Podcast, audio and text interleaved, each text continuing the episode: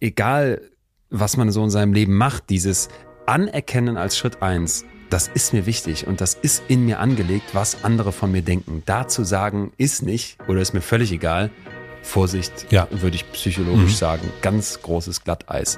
Wenn man so vor sich hin pubertiert und äh, die große Liebe sucht, die auch endgültig sein soll in dem Moment und die aber so gar kein Interesse hat oder der, äh, das ist schon eine Ablehnung, die auch richtig wehtun kann. Ich konnte mich in diesem See auch wirklich daran erinnern, oh, das war wirklich schmerzhaft. Also ich konnte mich, ich weiß nicht mehr den Grund, ich weiß gar nicht mehr genau, wer da beteiligt war, aber ich weiß, oh, das fühlt sich jetzt richtig kacke an, da nicht dazu zu gehören. Und ich bin jetzt auch an diesem See und ich bin aber allein auf der anderen Seite und die sind alle da drüben. Betreutes Fühlen. Der Podcast mit Atze Schröder und Leon Windscheid.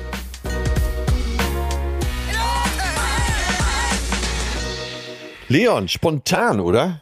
Sag mal sowas von. Mein äh, Wurfzelt liegt schon bereit. Morgen früh fahre ich in Urlaub, ah. weil wir machen ja hier nicht vier Wochen Sommerpause und dann nur frei, sondern arbeiten äh, rigoros durch. Jetzt Haben aber eine kleine Unterbrechung. Ja? Haben wir quasi, haben wir quasi gemacht. haben wir haben Energie gesammelt und jetzt hier heute, liebe alle, die ihr uns zuhört, wir haben es ja gesagt, es ist ein kleines ähm, extra Bonbon von uns für alle, die diesen schönen Podcast hier abonniert haben, weil ihr wusstet jetzt, dass diese Folge rauskommt oder ihr habt sie jetzt gerade bekommen und hier ist sie und hier sind wir und wir freuen uns sehr auf euch, haben ja heute haben wir einen Gast? Wir sind zu Gast, wie man auch immer es nennen möchte. Aber erstmal, was ist denn dein Gefühl? Ja, der traditionelle Dreier Sommerclub, Saunaclub trifft sich. Äh, Matze, ja. Leon, Atze.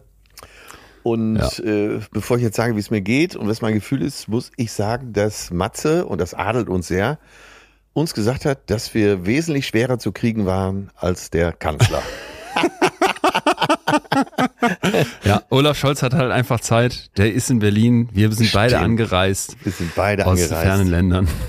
Um nachts noch eine Und Pizza wir waren auch, glaube ich, netter als der Kanzler. Ach, ich habe die Folge gehört, der war ganz nett, aber Olaf Scholz ist Olaf Scholz. Ne? Der, ja, ich habe sie auch gehört. Ich war hin und her gerissen, weil ich einerseits ist, ja. ich ertappe mich selber dabei, dass wenn ich mich mit solchen berühmten Persönlichkeiten auseinandersetze und du tippst jetzt irgendwie in Google-Suche Olaf Scholz ein, dann kommen immer so Suchvorschläge wie hat Olaf Scholz eine Freundin und so, ne? Und ja. ich will dann immer, dass mein Kopf so sagt, nee, sowas interessiert mich gar nicht. Mich interessieren nur Olaf Scholz politische Aussagen und er in seiner Funktion als Kanzler. Aber natürlich leider tickt mein Hirn wahrscheinlich wie der Rest der Nation und man ertappt sich dann dabei, dass einen auch so diese persönlichen Sachen interessieren. Und ich hatte so ein bisschen die Hoffnung, dass wenn der zu Hotel Matze kommt, dass, dass der dann auch so richtig mal ja, der muss jetzt nicht erzählen, wo er mit seiner Frau Urlaub macht, aber du hast so ein bisschen das Gefühl, diese Unnahbarkeit bleibt. Und vielleicht sie auch auf, ich, oder was heißt vielleicht, ich finde sie völlig gerechtfertigt, aber ich merke manchmal so, ich glaube, um sich mit so einem, mit so einer Person und auch mit so einer, da Stelle ja dann Führungsperson zu identifizieren, ah, da täte es ihm vielleicht besser, hier und da mal so ein bisschen dieses ganz. so ein bisschen auf Kardashian zu machen. Bis, ja, nein, aber so ein bisschen aufzutauen, so zwei Grad mehr Raumtemperatur. Ja, oder? Ist es? Ja und nein, mir geht's genau wie dir. Ja. Ich bin hin und her gerissen. Ja. Auf der anderen Seite habe ich dann immer das Gefühl, naja, wenigstens war so ein richtiger Profi. Und die Aussagen in der Folge, zum Beispiel, äh, dass wir in Zeiten, wo Marvel-Filme gut laufen, und auch sonstige Heldensagen so plakativ an die Wand geworfen werden. Wir alle denken, naja, äh, die Probleme wären so zu lösen. Da kommt der große Held und sagt, so wird's gemacht. Und ja. das hat er ja betont. In der Politik ist das große Wort der Kompromiss. Und er hat das auch für das, fürs Private empfohlen. Er sagt, so funktioniert die Welt einfach nicht, dass da der Superheld kommt und alle Probleme löst. Also das konnte ich gut verstehen. Dann fand ich die Aussage zum Gendern fand ich gut, dass er gesagt hat, ja, wer es machen will, soll er machen und wer nicht, soll es eben nicht machen. Wo ist das Problem? Nee, er hat es ja noch, er hat es ja, finde ich, noch viel schöner gesagt. Er hat gesagt, ich gebe mir zu. Das ist übrigens auch beachtlich, wieso jemand reden kann. Die Antwort kommt unmittelbar. Ja. Sie wirkt oder ist total reflektiert. Sie ist ja. ohne Ms und S. Und er sagt dann, ich für mich habe entschieden, oder nee, ich gebe mir immer, ich gebe mir immer mehr Mühe zu sagen, Handwerkerinnen und Handwerker. Ich habe aber überhaupt nichts dagegen, wenn jemand im selben Raum sagt, HandwerkerInnen. Ja. Und genauso war ich letztens in Neubrandenburg und da ist eine Chefin von einem Maurerbetrieb zu mir gekommen und hat gesagt, ich bin Maurer. Ja. So, und ja, an der ja, Stelle hat man es doch verstanden. Fürs oder Gendern nicht? aus meiner Sicht die perfekte Zusammenfassung. Ja, ja, ja. Das sehe ich ganz ähnlich. Genauso habe ich mir dann vorgenommen, werde ich jetzt auch argumentieren und sagen, wo ist das Problem? Aber und was ich eben gerade sagte, dieses Superheldenbeispiel fand ich so plakativ und so gut, also gut äh, auf den Punkt. Ja, das werde ich auch weiter verwenden, weil äh, das ging ja schon bei Merkel so. Das war ne, dieses Danke Merkel oder Merkel muss weg. Diese Vorstellung in der Breite, dass da jemand ist, der per Dekret quasi alle Dinge bestimmen kann, das gibt's einfach nicht. Das ist nicht die Realität. Mhm. Der Kompromiss. Mhm. Und so geht's bis in die kleinste Zelle, bis in die Familie, in die Beziehung. Äh, solange du mit anderen zu tun hast, wirst du immer einen Kompromiss anstreben müssen. Und ja. er hat ja auch extra gesagt, für mich ist ein Kompromiss ein gutes Wort. Ja, plus jetzt war ja letztens nochmal das Thema Verfassung in aller Munde, weil was war, ich glaube, es war ähm, das Jubiläum, als die Verfassung erarbeitet wurde oder irgendwas. Es gab eine neue Ausstellung jedenfalls, habe ich gesehen und da wurde auch nochmal so beleuchtet, dass ähm, die Idee der deutschen Verfassung ja eben ist, dass du nicht diese starke Führungsperson hast, ja, ja. nach der vielleicht heute alle lechzen wie im Marvel-Film, wo du aber aus der deutschen Geschichte ja ganz klar für dich abgeleitet haben solltest, das birgt riesige Gefahren. Und das denke ich, das denke ich oft so. So sehr man dann vielleicht nach Kanada guckt und denkt so, boah, so ein charismatischer äh, Trudeau oder sich dann so, was man auch jetzt immer von äh, Macron hält, nach Frankreich guckt und denkt, so eine starke, starke ja, ja. Figur wie der französische Präsident, der ganz anders ausgestattet ist mit Macht als, als der Deutsche. Hm, so sehr, naja, denke ich dann manchmal, wenn, wenn man an Deutschland denkt, bin ich froh auch um diese Zurückhaltung und, und so ein ja, gerade uns sollte es besser gehen. Ja. Ja, ja, ja, ja, ja, ja, ja. Ah. Ach Mensch, wer hätte aber das gedacht? Wir sind, wir menschelnden Menschen hier äh, in unserem kleinen Gefühle-Podcast. Was sind dein Gefühl heute? So ganz ohne. Oh, ich bin Kanzler und die Welt. Ich fühle mich einfach sehr wohl in meiner Haut. werde, bald werde ich nicht mehr fragen. Ich habe doch hier zwischendurch, mir ging es doch schon schlecht, einmal ging es dir jetzt in 400 Folgen gefühlt schlecht. Und ja, mir ging es jedes Jahr mal schlecht, aber diesmal habe ich es zugegeben. Ja, und jetzt geht's mir halt wieder gut. Ich freue mich des Lebens und mir ist mal wieder klar geworden, äh, ja, wie, wie man sich doch da auch dran erbauen kann, dass es auch im Kleinen so gut ja. läuft. Ne? Ja. Und Probleme gibt's eben, ist das Leben. Ja, und alles gut. Schön. Bei dir? Voller Vorfreude. Wie gesagt, ich muss jetzt noch ein bisschen fertig packen. Wir haben heute Abend noch eine kleine MS Günther Sommerfeier mit dem ganzen Team. Da freue ich mich sehr drauf, weil es hat wohl eine, ein kleines Komitee überlegt, was, was ansteht und man weiß es noch nicht. Und letztes Jahr waren wir, ich glaube, das hieß Böllern und Ballern. Das war so eine, so ein, so ein, hier in Münster so ein, so ein, abgewetzter Fußballplatz ähnlicher Terrain und dann darfst du da Golfbälle ballern und das oder Böllern, ich weiß nicht, was das Böllern war, jedenfalls gab es noch Bier dazu. Und das war sehr, sehr, sehr schön, sehr stumpf und sehr schön. Äh, ich weiß nicht, was heute also passiert. Betriebsfest. Da ich gleich hin. Betriebs Betriebsfest. Und dann morgen früh fahren wir in Urlaub nach Südfrankreich und da freue ich mich total drauf. Und das sind dann ja jetzt auch genau noch die zwei Wochen, bis es hier wieder losgeht mit unseren normalen Folgen, wobei ähm, ja in, äh, wir nehmen ja jetzt ein bisschen vor meinem Urlaub auf. Das mit Matze kommt ja, glaube ich, jetzt hier am 27. Aber naja, äh, deswegen Vorfreude auf Urlaub. Ja, so. gibt's noch was Neues zu deiner Tour? Da waren noch irgendwelche... Oh yes, yes, yes, yes, yes. Ich war äh, gerade eben beim, beim Treffen, wo wir das finalisiert haben. Am 6. September, liebe alle da draußen, die jetzt zu meiner Tour kommen wollt, gibt's sehr, sehr gute Nachrichten und ich darf ich die jetzt hier als erstes verraten, denn ich werde nochmal in ganz viele Städte kommen. Das äh, letzte Mal oder die aktuelle Tour war ja an so vielen Orten so schnell ausverkauft und in manchen Städten war ich auch noch gar nicht. Deswegen komme ich zum Beispiel nach Düsseldorf. Ich komme aber auch nochmal nach München. Ich komme nochmal nach Hamburg. Ich komme überhaupt in alle großen Städte nochmal. Ich komme auch ein bisschen kleinere Städte wie äh, Schleiden, glaube ich, nach. Saarbrücken ist ja schon ziemlich groß. Ich komme nochmal nach Wuppertal, auch groß. Bünde, Göttingen und so weiter. Also es gibt wirklich, wirklich viele neue Termine. Weimar, Fulda, Marburg. Und das Ganze dann Anfang 2024. Und der Ticketvorverkauf dafür startet jetzt am 6. September. Und wenn ihr Bock drauf habt, dann holt euch einen dicken Edding, weil ähm, das wird richtig, richtig gut. Und wir reden ja auch gleich, so viel will ich noch nicht verraten, wir reden ja gleich mit Matze auch nochmal über ein paar Sachen, die sich an der Tour nochmal wirklich verändert haben. Falls ihr bei den Previews wart oder damals, damals, jetzt dieses Jahr bei irgendeinem Termin. Ich würde mich total freuen, wenn ihr nochmal kommt und ähm, verspreche euch, dass das auch nochmal ein guter Abend wird. Also, 6. September, dick im Kalender markieren. Und ich gucke, Attendorn, Osnabrück, Celle, ach, Mannheim, Augsburg, Würzburg. Also so, so viele Orte, wo wir uns treffen könnten. Und ich würde mich wirklich freuen. Das da, ich habe da, wir haben da jetzt so lange dran getüftelt, wie das nochmal klappen könnte und wie das auch mit vielen Themen. Und das sind übrigens dann die letzten. Also danach ist dann Schluss. Und ähm, deswegen gute Gefühle 2024, wenn ihr Bock habt. Am 6. September geht's los mit dem Vorverkauf. Ne?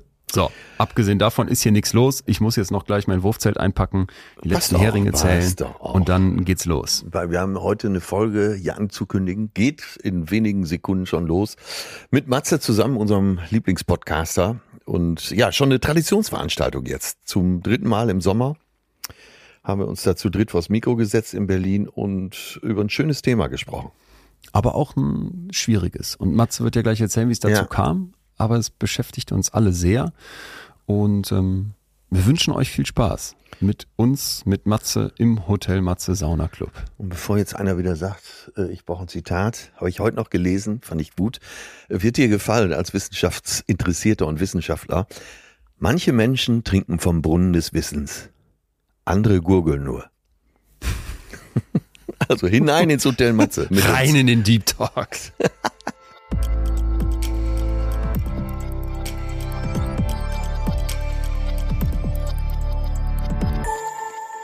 Ich bin ja jetzt Hamburger, ein Hamburger äh, beugt sich nicht. Deswegen gibt es in Hamburg auch keine Orden. Wie ein Hamburger beugt sich nicht? Ein Hamburger verbeugt sich nicht, deswegen äh, zum Beispiel sowas wie die Goethe-Medaille in Frankfurt äh, gibt in Hamburg nicht. Und Tschentscher hat, äh, also der Bürgermeister von Hamburg, hat, als äh, King Charles hier zu Besuch war, auch nur ein kurzes Nicken angedeutet. Er hat sich nicht verbeugt. Ein Hamburger beugt sich nicht. Ein Hamburger beugt sich nicht. Für gut. Findet man direkt gut. Sympathischer, so ja, weiß ich jetzt nicht. Also von den Sympathiepunkten. Wieso den Bückling machen ist doch nie gut, oder? Nee, aber Boah, buckeln. Gibt schon Leute, vor denen ich mich verbeugen würde. Vor wem? Ja, aber den wahren Respekt, äh, den zeigt man doch nach der Begrüßung, oder? Ja. Schön, dass ihr da seid. Wir freuen uns auch. Apropos wahrer Respekt, wir verbeugen uns wir verbeugen uns wir verbeugen immer uns voneinander, voreinander vor unserem kleinen Saunaclub. Uh, treat you like they don't care. Believe them. So. Ja. So. Jetzt bin ich raus für den Rest der Show. Das war's. Du Danke. hast so viel, du hast so viel schlaue Sachen, das stimmt. Ja, ja, ja, ja, ja. Man sollte den Leuten trauen, die nicht so nett zu einem sind. Ja, und wenn sich einer so nie meldet und man immer, also ich finde es ja okay, so haben wir auch schon mal besprochen, Leon und ich, so in längeren Freundschaften äh, gibt es ja eben welche, die melden sich weniger und man meldet sich eklatant mehr. Und dann ist es auch okay, weil man hat so, ein, so eine nicht ausgesprochene Abmachung. Aber wenn Leute nie zurückrufen und auch jedes Treffen entweder absagen oder drei Stunden zu spät kommen, dann glaub ihnen mal, dass du nicht so wichtig bist für den oder die. Ja, ja, ja, ja, ja, ja, ja, das stimmt. Wie oft meldet ihr euch beieinander? Also außerhalb des Podcasts? Oh, das kam mir heute auch in den Sinn, wie viel, wie gewaltfrei wir miteinander umgehen. Also das, was da für ein Riesen, was da für ein riesen Fenster aufgeht, habe ich eben erst gemerkt, als ich mir ein paar Notizen gemacht habe zum heutigen Thema. Leon, wir gehen so respektvoll miteinander um, dass egal was passiert, verschieben äh, so, kann ja. nicht, Thema ändern, dass wir beide, wir waren noch nie sauer aufeinander. Es, wir nee. haben nie die Schulddiskussion. Ja, bei, bei mir ist oft das Gefühl, dass ich so eine hohe Schuld bei dir habe, dass ich, egal was du machst, sage, natürlich, dass ich mich vor dir verbeuge. Aber wir haben in vier Jahren noch nicht einmal die Schulddiskussion geführt. Es nee. kam noch nicht ein, von, nee. einmal von uns beiden, ey, da bist du aber jetzt wirklich du dran schuld. Nee. Ja. Und geht euch das in anderen Beziehungen auch so oder ist das was Spezielles bei euch beiden? Das ist in meinem Leben, äh, also ich habe das mit meiner Freundin auch und mit einigen Verwandten und guten Freunden, aber ansonsten befinde ich mich oft in einer Schulddiskussion und bin immer im Hintertreffen. A, weil ich eh jede Diskussion verliere. Ja. Ja, äh, einige Freunde behaupten, weil dir die Wut ausgeht. und äh, ja, ich sehe es auch immer sehr schnell ein. So, jetzt habe ich mich schon zum heutigen Thema komplett entwaffnet, aber so ist es halt. Und ich habe natürlich, weil ich wusste, welches Thema wir heute haben, äh, drüber nachgedacht. Wo ist denn, was ist es überhaupt? Nee, also bei uns in der WG, wir haben so eine Gruppe, ja. die hieß mal, wie hieß die mal? äh, sowieso WG und dann habe ich die mal umbenannt in WG der Liebe, weil da war so viel Hass und so viel Schuld. So seid ja, ihr gestartet? So ganz, ja, ja, da waren so ganz viele Schuld, da werden die ganze Zeit Schuld. Es werden gerne einfach so Fotos geschickt von, wir hatten uns auf etwas verständigt. Und dann kommt ein Foto, was das Gegenteil dessen zeigt. Zum Beispiel 5000 Paar Schuhe im Flur, wir sind fünf Jungs. Oder ähm, wir haben so ein in Deutschland verbotenes Gerät, weil von, von den Vorbesitzern, ähm, ein Incinerator. Das ist das Geilste, was es gibt. Du kannst äh, Essensreste nicht, auf. musst du nicht aus diesem Sieb aus dem Waschbecken rausholen, sondern es ist ein Häcksler, so ein amerikanischer Häcksler, und der häckselt alles weg. Und da drin ist aber, obwohl alles so einfach wäre, ist nur ein Knopfdruck und es wäre weg. Selbst da ist bei uns noch richtig, richtig Zeug drin. Und wir haben jetzt letztens schon diskutiert, Arzt und ich, dass wir auch wieder Mehlmotten haben. Also es ist viel Chaos bei uns und da wird ganz viel Schuld diskutiert. Oh, ja. Ich jetzt, bin bei Schuld raus. Ja. Bin ich wirklich raus. Also wenn es losgeht mit Beschuldigungen und, und solche Sachen, da bin ich wirklich, also ich bin, also das, das ertrage ich gar nicht. Das will ich auch überhaupt nicht in meinem Leben haben. Hatte ich, glaube ich, denke ich gerade drüber nach, zu ja. doll in meinem Elternhaus. Ah, okay. Und Dass das, du das äh, wirklich auch bewusst aus deinem Leben haben Ja, willst. ich will das gar nicht haben, so eine, so eine, äh, ja, du musst oder du sollst oder du hast nicht und, und solche Sachen, so, eine, so ein Du, Du, Du, Finger aufeinander zeigen.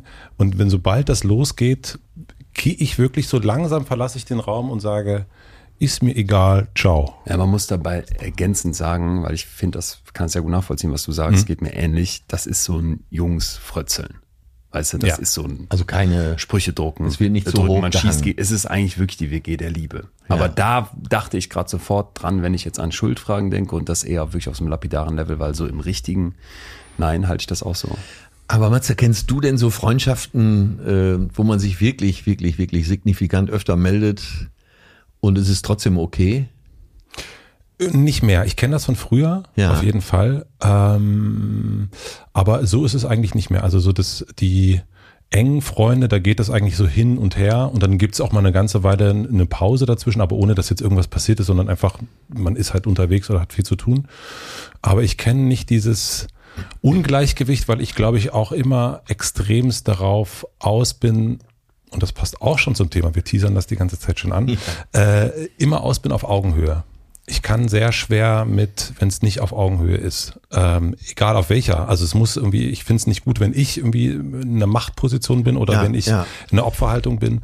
Und ich finde das, ähm, und deswegen, und ich bin auch sowieso nicht jemand, also ich fand es früher immer ganz schlimm, wenn sowas kam, du schuldest mir noch 1,20 Euro. Ja.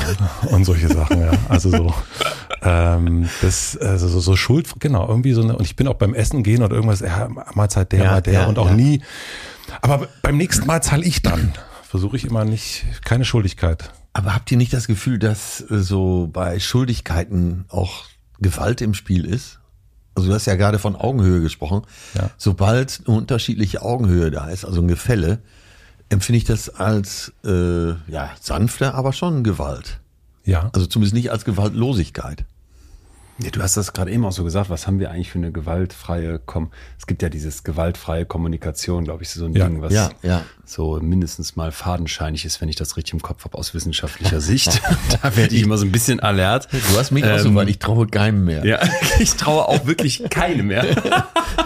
Deswegen weiß ich jetzt nicht genau, ob man das, ob das nicht ein bisschen zu weit interpretiert, beziehungsweise denk auch sofort, deswegen auch die Jungsgruppe, wo so hin und her geschossen wird wenn dann immer alles so ganz soft und so ganz smooth ablaufen muss, gerade noch am Wochenende mit einem Kumpel diskutiert, so wir sind jetzt 34 und dass man sich noch so Sprüche drückt und mit Anfang 20 war es viel heftiger und in der ja. Schulzeit auch. Das lässt jetzt nach, man ja. wird so ein bisschen gesitteter. Der Testospiegel sinkt der Testospiegel, genau. 25, glaube ich. Ja, ja, aber ich finde, dass, dass man muss auch aufpassen. Also ja, so ein bisschen ja. dieses Kebbeln und so ein bisschen dieses, weißt du, wie so Löwenbabys, die irgendwie auch kämpfen, das hat eine Form von Gewalt, obwohl das ein Spiel ist. Wenn das so ganz weggeht, bin da immer nicht so. Ah.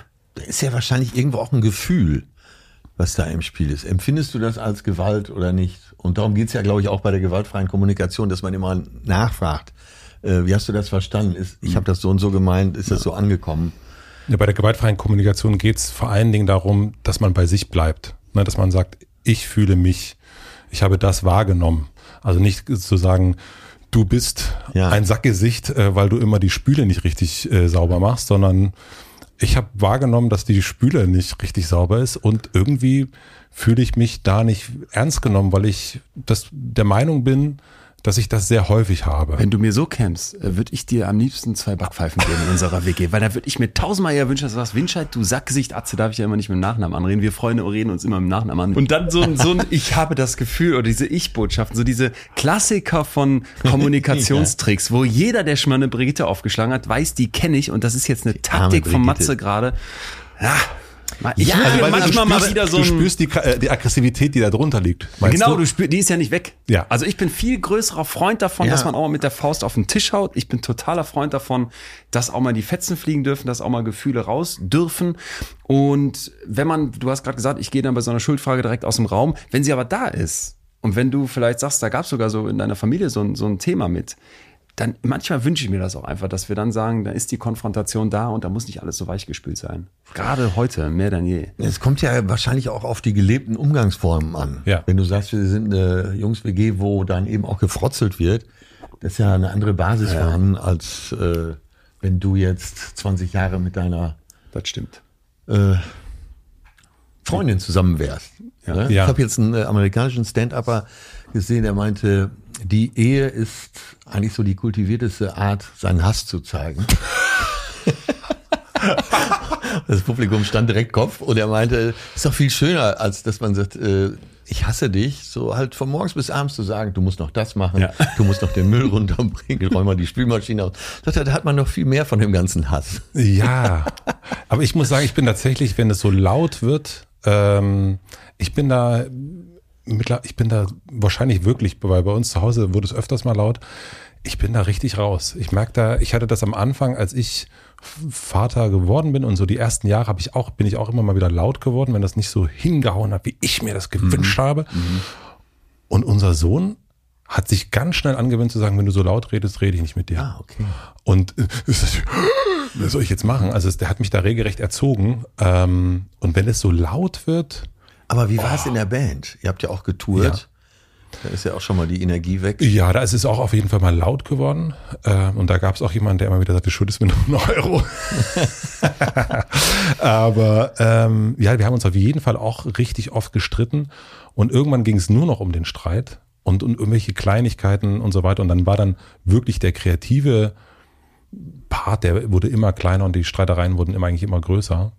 Und, und deswegen hm, ich finde es dann manchmal wirklich gut zu sagen, ey, wir haben hier ein, wir haben hier ein Thema, du bist gerade richtig wütend, ich bin gerade richtig wütend, ich gehe mal nach Hause oder ich gehe mal pennen, lass uns morgen nochmal treffen. Also dieses ja. eine Nacht drüber schlafen, finde ich total wichtig. Und meistens sind die Sachen einen ja dann wirklich am nächsten Tag, also dann ist ja mit dieser Küche oder was auch immer das sein kann, auch nicht mehr so wichtig. Also so, meistens ist es ja, dass einen das übermannt in diesem Moment, dass man so nicht so mehr Herr der eigenen. Und ich habe da irgendwie, ich will mir diese Energie gar nicht so weder reinziehen noch selber absondern und dann eher sagen, komm, ich check das mal mit mir selbst. Das ist jetzt nicht, das führt jetzt meiner Meinung nach zu nichts. Und äh, die Wut rauslassen kann ich dann auch woanders. Denke ich. Ja, ich habe da, also ich glaube, dass man da auch sich total verändert. Zumindest ist es bei mir so, dass ich letztens noch mit einer guten Freundin so ein Gespräch dazu hatte, die meinte, du bist so unemotional. Sagte sie zu dir? Ja, ja. Und äh, da habe ich gedacht, hoppla, ich beschäftige mich die ganze Zeit mit Gefühlen und, und versuchte auch zu reflektieren. Und sie hat aber aus meiner Sicht einen Punkt, den ich anders nennen würde. Ich glaube, dass Emotionsregulation, nämlich Gefühle im Griff zu behalten, etwas ist, wo jetzt viele denken, ja, der muss ja unterdrücken und dann wehrst du dich dagegen und das ist ja was total Negatives, aber dass das eigentlich eine, eine Fähigkeit ist und dass das etwas ist, wo man sich auch drin üben kann. Ne? Also dass zum Beispiel sowas wie laut werden. Ich wüsste gar nicht, wann das letzte Mal in meinem Umfeld jemand laut wurde. Und wenn Marius und ich und Leo tagelang in unserem kleinen Tourbus hocken, da ist noch nie laut geworden und auch nicht dieses ein Euro. Also ähm, ich habe dann eher das Gefühl, dass ich so ich so mittlerweile dieses dass diese Emotionsregulation, dass das eben etwas ist, was sich steigert. Und dass ich jetzt gar nicht ja. so das Gefühl habe, ich wüsste auch nicht, wann ich das letzte Mal so überbrausend wütend mhm. war, dass ich dachte, ich muss eine Nacht drüber schlafen oder äh, ich muss das irgendwo ablassen am nächsten Tag, sondern dass ich eher denke, äh, wenn eine Wut kommt und sich ankündigt, dann ist mir schon klar, dass man lernen kann, dass man die als Informationssignal nimmt und Wut ist für mich eher viel Info in kurzer Zeit, nämlich hier passt was nicht, hier stimmt was nicht. Danke Wut, dass du da bist. Mhm. Von Eskalation bin ich dann noch einen Kilometer weit entfernt, sondern dann ist eher so, dass die im Keim mir schon was sagt. Mhm. Können wir es mit tun? Ja. Ja. ja. ja. Ist das bei dir auch besser geworden? Also ich weiß auch nicht, wann ich das letzte Mal wirklich richtig geschrien habe und wann mich das letzte Mal jemand angeschrien hat.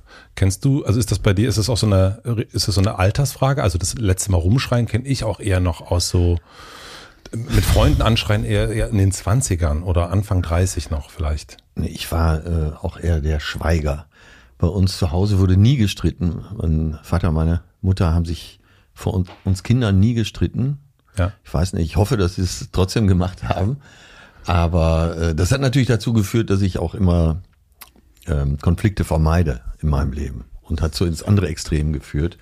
Glaube, ich hier auch schon mal gesagt, in unserem Saunaclub, äh, dass überall die Decke der Harmonie drüber gezogen wird. Und das gelingt mir besser, Dinge anzusprechen, ohne gleich in Todesangst zu verfahren. Ja.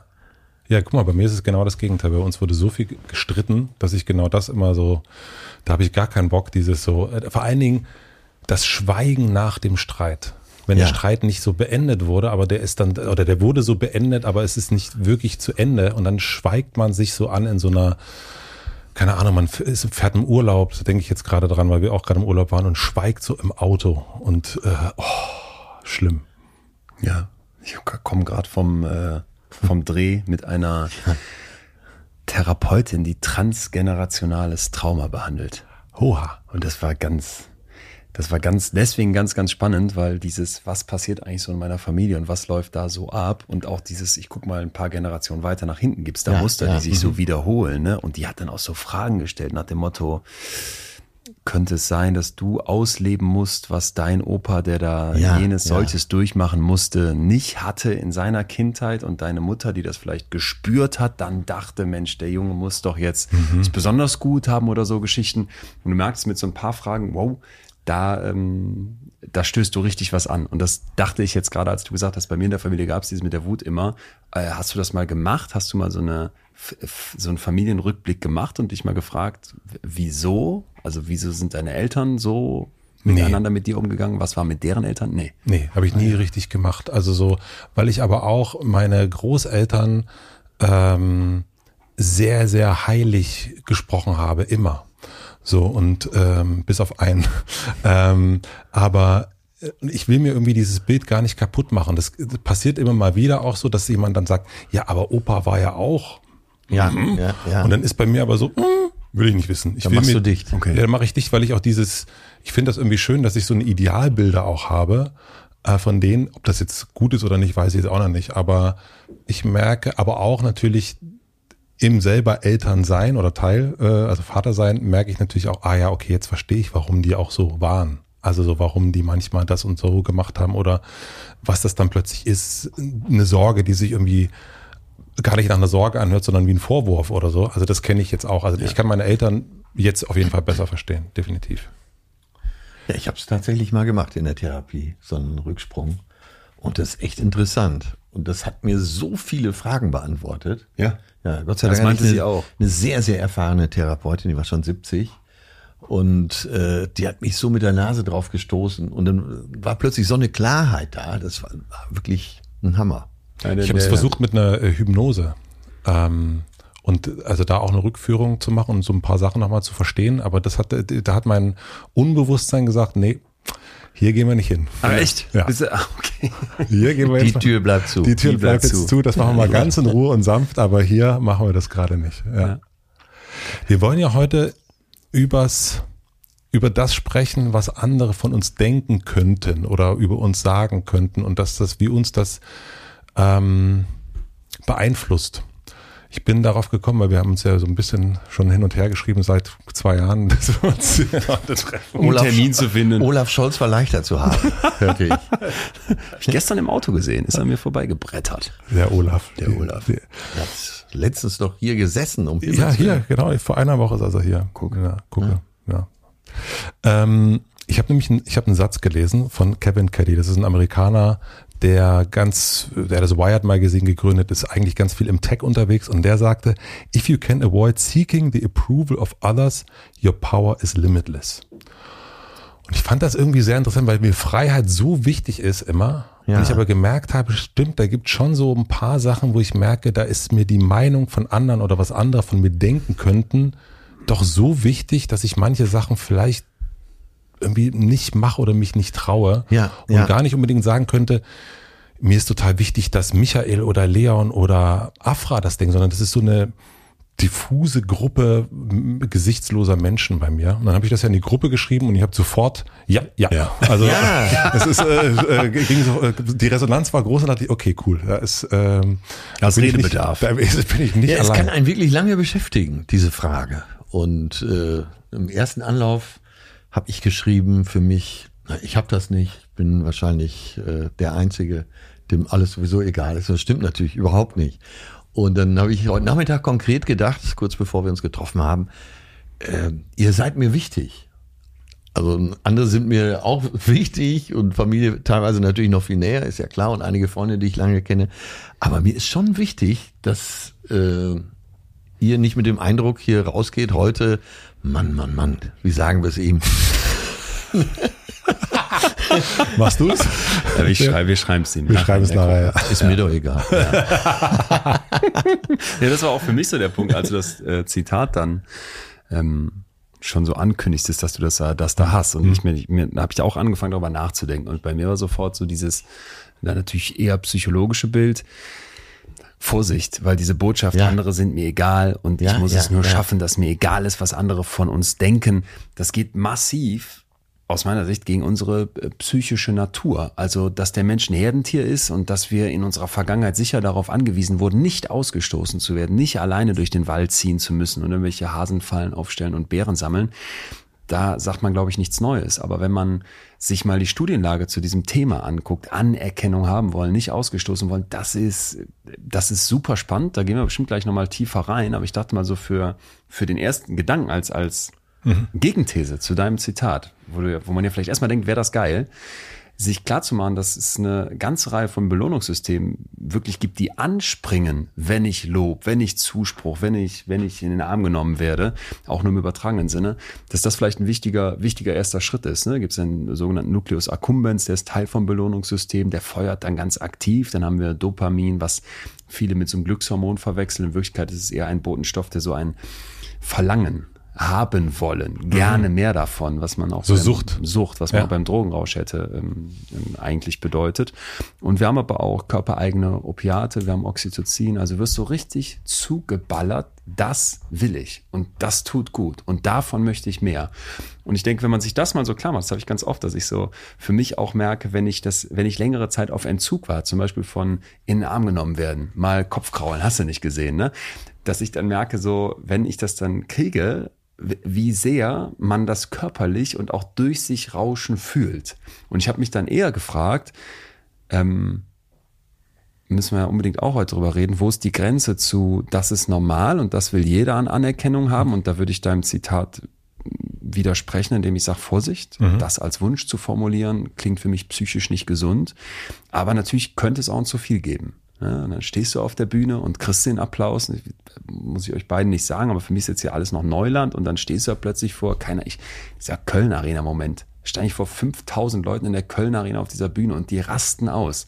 Und ich dachte mir, was passiert jetzt in meinem Nucleus accumbens? Hast du in dem Moment gedacht? Ja, und, und kannst, und, bin stolz auf dich. Kann, kannst du das irgendwie wieder. Wir lieben dich. Ja. Hört auf. Äh, du musst ja aufpassen, weißt du, musst ja jetzt, dann springt halt so der nächste Gedanke an, könnte das kippen? Könnte das irgendwann so krass sein, dass du davon abhängig bist, diesen Applaus, diesen Zuspruch zu bekommen, dass du so ja. eine Natürlichkeit und was Gesundes darin verlierst? Äh, so Fälle gibt's ja. Und wahrscheinlich sogar überwiegend, dass Leute, äh, wo der Erfolg dann irgendwann nachlässt, was ja wahrscheinlich eine normale Welle ist, wenn man Glück hat, ist es eine Welle und kein Abriss. Äh, aber es gibt ja Leute, die, die zerbrechen daran, dass plötzlich der große Erfolg nicht mehr da ist. Dass sie eben statt vor 5000 plötzlich vor 150 Leuten spielen. Und äh, ja, es äh, ist egal, welche Kunst man da ausübt, da sind wirklich schon viele Künstler innen dran zerbrochen. Ich glaube, ich würde da schon nochmal unterscheiden wollen mit diesen, also genau das, also ich glaube, dass die Anerkennung durch Menschen, mit denen man zusammen einen Podcast aufnimmt oder die eigene Familie oder Menschen, die man wirklich sagt, okay, deren Meinung schätze ich oder das ist, diese Person ist vielleicht sogar ein Profi. Ne? Also wenn ich jetzt irgendwie irgendwas, keine Ahnung, im Gesicht habe, dann gehe ich zur Hautärztin und frage ja auch nicht im Internet, sag mal, was soll ich, Leute, was denkt ihr denn? Soll ich da jetzt mal was gegen meine Rosazea machen oder nicht? Also da gehe ich auch zu einem Profi. Ja. Und das finde ich, äh, finde ich total angemessen und auch richtig. Und ich glaube, da würden wir, wenn wir das nicht hätten, würden wir auch, also wären wir wirklich Psychopathen wahrscheinlich. Aber bei mir ist es, das habe ich so im Urlaub gedacht, diese unbekannte Masse. Also Masse hört sich jetzt auch gleich so 50.000 ja, an, ja. sondern aber so, das kann auch, das kenne ich auch noch früher von der Schule. Also das ist so eine,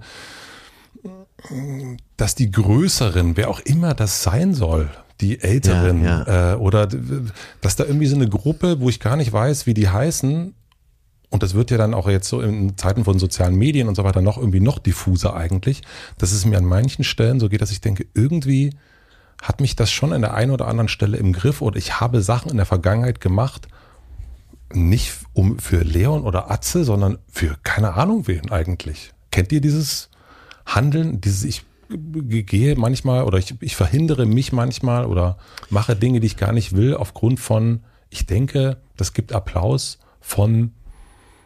Ja, und wenn sie dich nur einfach gut finden. Gerade dieses, äh, man will ja als, also normalerweise als guter ja. Mensch wahrgenommen werden. Ja. Ich glaube, das ist ja so in den meisten drin. Ja. Und ja, da macht man manchmal Sachen, weil man denkt, dann gehe ich hier wenigstens als äh, mit einem guten Image raus. Ja. Also ihr kennt auch diese unsichtbare oder un, un, also so gesichtslose, so würde ich es eher sagen, äh, das gesichtslose Gegenüber, das einen da so hindert. Ja, ich frage mich gerade, wie gesichtslos das für mich ist, weil mhm. ich dann schon, klingt jetzt komisch, aber dann ich scroll dann zum Beispiel durch die Nachrichten, die ich so kriege bei Instagram, wo man ja. jetzt denken könnte, das ist eine diffuse, unbekannte Masse, aber wenn dann so Leute da wiederholt schreiben und du siehst deren kleines Profilbild, auch wenn es so winzig ja. ist, immer mal wieder, dann habe ich schon das Gefühl, wenn die mir was Nettes schreiben, und manche schreiben da echt be sehr bewegende Sachen auch, boah, dann sitze ich da wirklich und wenn ich einen scheiß Tag habe, ich, die schönsten speichere ich mir in so einer Notiz, dann gehe ich da nochmal durch. Mhm. Und ich habe jetzt bei Pink abgeguckt. Die sitzt irgendwie in der, in der Doku, haben wir damals beide gesehen, bei, bei Amazon, glaube ich, äh, sitzt ja. sie dann beim Schminken, wird fertig gemacht für eine Show und geht so diese Nachrichten durch. Und kriegt dann auch total schöne Nachrichten. Wenn mir dann Leute schreiben, hör mal, das, was ihr mit dem Podcast macht, das hat mich durch eine, durch eine heftige Zeit begleitet. Jetzt gerade noch letztens jemand hat mir das geschrieben. Mir, mir, ging, mir ging es oder geht es echt nicht gut und ich habe mir bestimmte Folgen rausgepickt, so ein bisschen wie ein Werkzeugkoffer. Und das hat mir dann geholfen. Dann hat diese Person ja für mich ein Gesicht. Ja. Und das ist auch viel schöner, als jetzt du postest was und siehst, krass, das gab jetzt 5000 Likes. Aber ich, auch die Likes machen was mit einem. Deswegen fand ich das mal so schön in den Kopf zu gucken und uns einfach klar zu machen, das ist menschlich, dass ja. dein Belohnungssystem dann ja. anspringt und dass du da gierig nach bist. Dass Aber das baut ja nicht äh, Facebook und Instagram genau darauf auf? Finde ich total. Ja. ja. Finde ich total. Auch, auch noch viel schlauer ist eigentlich, wenn du das Ganze umdrehst, da habe ich gleich eine Studie für euch, da, da, da saß ich wirklich und dachte, okay, das ist heftig, weil ich glaube, dass vielen nicht bewusst ist. Andersrum ist noch viel besser. Also es ist noch viel geiler, wenn ich dich abhängig von einer Webseite machen möchte von so einer App wie Instagram, wenn ich dir nicht einfach den Zuspruch gebe, sondern wenn ich dir die Angst vor Ablehnung mache. Also wenn ich dir, ich, ich, ich erzähle sie euch einfach, ich muss da ein bisschen immer gucken, dass ich die, dass ich die Autoren zum Beispiel nicht vergesse. Also eine der, der zentralen Studien dazu war, dass die Leute in den Hirnscanner geschoben haben, ne? Schon vor ein paar Jahren. Und dann lassen die die mit so einer äh, Monitorbrille, wie so eine Virtual Reality Brille, so ein kleines Computerspiel spielen. Und zwar so ein Ballspiel. Und du liegst jetzt, Matze, kannst dir vorstellen, liegst im Hirnscanner und du denkst, du spielst mit Atze und mir ein Ballspiel. Wir sind zwar nur so Computerplayer, aber der Ball wird hin und her geschmissen. Und du denkst auch, dass wir beide echte Menschen sind. In Wirklichkeit gibt's uns gar nicht. Wir sind programmiert, das hat dir der Forscher vorher nur gesagt. Du sitzt jetzt da drin und merkst, wir schwerfen uns den Ball schön hin und her, mal der Leon zum Atze, mal der Atze zum Leon, mal der Leon zum Matze und plötzlich schließen wir dich aus. Mhm. Also du darfst nicht mehr mitspielen. Und jetzt liegst du da mit deinem Joystick und deiner Brille und denkst, hä, und das Krasse ist jetzt, und das würde ich nie würden wir nie machen. Würden wir nie machen. Aber jetzt, jetzt habe ich ja einen Moment, wo ich plötzlich ausgeschlossen werde von der Gruppe, soziale Zurückweisung und dann springen Schmerzsysteme an, Schmerzbereiche im Kopf, die sonst angehen würden, wenn ich dir ins Gesicht schlage. Und diese Connection, dass du tatsächlich also eine Verbindung hast zwischen, es fühlt sich so negativ an, als würde es mir richtig äh, körperlich, physisch wehtun, diese Zurückweisung, das geht da noch einen Schritt weiter. Und da, da, da dachte ich wirklich, okay, das, das ist heftig, wenn du Leuten Schmerzmittel gibst über mehrere Wochen, dann lässt dieser Effekt nach du findest es plötzlich nicht mehr so schlimm, zurückgewiesen worden zu sein. Ne? Und das mal auf dem Radar zu haben, es ist wie physischer Schmerz, wenn ich dich nicht mehr ich dich nicht mehr toll finde und selbst wenn das zwei komische Computerspieler sind, von denen du nicht mal weißt, wer das mhm. ist, du denkst zwar, es sind Menschen, aber es ist eigentlich eine anonyme Masse, wenn auch eine kleine, das zeigt die Forschung sehr klar. Das heißt also, ich meine, bei der, äh, bei einer Anerkennung geht es ja immer auch, es steht ja der immer gegenüber, nämlich genau diese Ablehnung. Genau, das, heißt, das ähm, die Forschung sagt eigentlich, dass das, also den größeren Effekt hat eigentlich die Angst vor der Ablehnung als der Wunsch nach Anerkennung? Mindestens eine Kombi. Mhm. Ne? Belohnungssystem macht mich total gierig nach dieser Anerkennung. Ja. Auf der anderen Seite, wenn ich die nicht kriege und die vielleicht sogar in Ablehnung kippt, dann fühle ich Schmerz. Also vergleichbar eben mit anderen Schmerz. Vergleichbar mit, ich hau dir, ich gebe dir eine Backpfeife. Ja. ja. ja. Mhm. Nun sind wir ja drei Leute, die irgendwie schon, könnte man sagen, äh, Du zeigst mir nein, nein, das war, ich wollte nur äh, wie Götz George seine Brille hoch. Also hast du sehr gut gemacht. Ja. Sind wir ja drei Menschen, die in unterschiedlicher Ausprägung eine Öffentlichkeit suchen und auf einer Bühne stehen, Bühne stehen wollen oder senden in irgendeiner Form. Äh, ist das normal? Auf lieber Leon. Auf der Bühne stehen zu wollen. Ja, also hat das nicht auch was mit, das habe ich bei mir auch gefragt, hat das, also warum, warum mache ich das denn eigentlich? Ja. Also warum ja, ja, sende ich? ich äh, genau, warum? Das, das, war der nächste Gedanke, ja, ne? dass ich ja wohl als jemand, der äh, seit 30 Jahren auf einer Bühne steht und vorher ja auch, nicht behaupten kann, mir wäre der Zuspruch egal. Ja, also ja. der Zuspruch ist, spielt eine Rolle, aber die Frage, wisst ihr, auf welche Ablehnung das bei euch zurückzuführen ist? Das habe ich, krass, das habe ich mich, ich habe mich das auch gefragt und ich habe auch ganz oft so dieses Gefühl, ist das überhaupt gerechtfertigt? All das. Dass ich jetzt hier sitze und uns irgendwelche Leute zuhören, dass ja. ich auf einer Bühne in der Kölner Arena stehe. So klingt jetzt komisch, aber als wir eben hier gestartet sind und einfach so ein bisschen erzählt haben, mhm. da ist bei mir schon innerlich, geht da irgendwas los und denkt sich, Moment mal, das ist gar nicht gerechtfertigt, dass ich das mache, weil wen sollte mein Leben interessieren? Ich bin hier, um euch von solchen Studien zu erzählen. Und dann habe ich oft so, dass ich das Gefühl habe, ich, ich weiß nicht, ob ich da irgendwas rechtfertigen muss, dass ich überhaupt auf so eine Bühne gehe, weil der handelsübliche Winscheid würde das niemals tun. Der würde nie eine Rede halten auf eine Hochzeit, der würde nie, der würde niemals im Theaterstück irgendwie eine Rolle überm Baum spielen. Ähm, und ich mache das jetzt und bin damit wirklich sehr, sehr alleine bei uns in der Familie und denke dann manchmal, ich, ich mache das aus dieser Mission heraus, weil ich Bock habe auf Wissenschaftskommunikation, weil ich merke das, was man mhm. den Leuten machen kann, wie eben beschrieben. Aber, Aber, hast du den Verdacht, wo es herkommt? Ja, nee, ich habe eher so den Verdacht im Hintergrund, dass ich manchmal denke, bist du dir da sicher, Leon, oder redest du das ah. nur ein? Und in Wirklichkeit gibt's doch irgendwas, was deinen Nucleus accumbens ankickt, wenn du da oben stehst. Und vielleicht haben das alle Windscheids, nur keiner lebt's bisher aus. Mhm. Und so, die Generation so. davor? Opa, Oma, war da eine Auffälligkeit? Also Opa, Finanzamt, äh, Oma Kindergärtnerin im, im, im Hitlerregime ausgebildet. Die war ja damals 16 oder so. Die ist halt im Gegensatz zu dir nicht vor Freiwilligen aufgetreten. um es mal so auszudrücken. Und genau. dein Opa ja auch nicht als Finanzbeamter. Ja. äh, und die andere Seite Schulleiter, aber bestimmt auch, weiß ich nicht, habe ich nicht kennengelernt. Hm. Deine Eltern, ja, da war es ja genau. Du kennst ja meine Eltern. Ja, aber die sind ja vor Publikum aufgetreten. Ja, vor aber einem dummen Publikum. Klar, weil es waren ja alles noch Schüler. Ne? Aber Schön mit, gesagt. Mit dem, ja, natürlich, ich bleib dabei. Äh, aber mit dem hehren Ziel, äh, diese schlauer zu machen. Okay, aber ich glaube, als Lehrer hast du immer so Methodiken drauf und ich glaube, du nimmst eine Klasse dann nicht mehr so wirklich als Publikum wahr. Zumindest weiß ich, dass die beiden jetzt, wenn es irgendwie ein normales Publikum gewesen wäre, was hätte klatschen können ja, oder nicht, ja. wären die weg gewesen. Oder ungerne. Aber erinnert ihr euch an eine Ablehnungserfahrung? Also so. Ja, diver also diverse. Äh, meinst du jetzt auf der Bühne oder nee. so? Nee, ich würde, würde eher davor, also so Im wirklich Leben. Ja, ja. im Leben, genau, also so komplett. Ja, schon. Gerade, äh, ich glaube, da kann fast jeder mitreden, wenn man so vor sich hin pubertiert und äh, die große Liebe sucht, die auch end, endgültig sein soll in dem Moment und die aber so gar kein Interesse hat oder ja. der. Äh, das ist schon eine Ablehnung, die auch richtig wehtun kann. Also schon in der Grundschule. Ich war so, mal, wieso denn? Was? Wie? Warum nicht? Das, bin ich so ein schlechter Mensch, dass man mit mir nicht zusammen sein will? Das kann auch gar nicht. Ja. Ja, also ich sehe schon alle Hörer in äh, nicken oder fast alle. Ich glaube, diese Erfahrung haben viele gemacht. Das sagte Chris Martin mal, dass er glaubt, dass jeder Sänger mit einer Gitarre oder einer Sängerin ja. Äh, im ah, Grunde ja. ein, ähm, ein Mensch der Ablehnung ist. Sonst ähm, gibt es überhaupt gar keinen Grund zu sagen, ich nehme jetzt die Gitarre und, und fange an zu singen, weil wenn du ja. immer geliebt worden bist. Ja, das frage ich mich halt. Scheint das, mir, das scheint mir sehr logisch genau, zu sein. Scheint mir auch logisch. Und äh, ja, auf die Bühne ausgedehnt. Jetzt hat Leon ganz eigene Gründe dazu stehen und rätselt ja noch, äh, wo die ganz genau herkommen. Aber grundsätzlich ist es ja schon so, dass man in, gerade auch in Schauspielkreisen, doch in den Runden an der Hotelbar nach einiger Zeit am ab achten Drehtag von einigen Verletzungen auch erfährt. Also überwiegend. Ja. Hast du denn bei dir Außer Jürgen Vogel, äh, glaube ich, hat mir jeder schon gebeichtet, was da schiefgelaufen ist. Aber hast du denn wirklich eine konkrete, also weißt du wirklich die Person, Also hast du so, wenn du jetzt daran denkst, an Ablehnung, gibt es, ich meine, das, das gebrochene Herz, das können wir, ich meine, wer, wer kann das nicht von sich behaupten? Aber scheinbar ähm, hat die Person, es gibt ja wahrscheinlich eine Person, die das so doll gemacht hat, also die das dann, also dass man dann 30 Jahre später immer noch auf einer Bühne steht. Absolut. Ja. ja. Also du hast, hast jemanden im Kopf auch.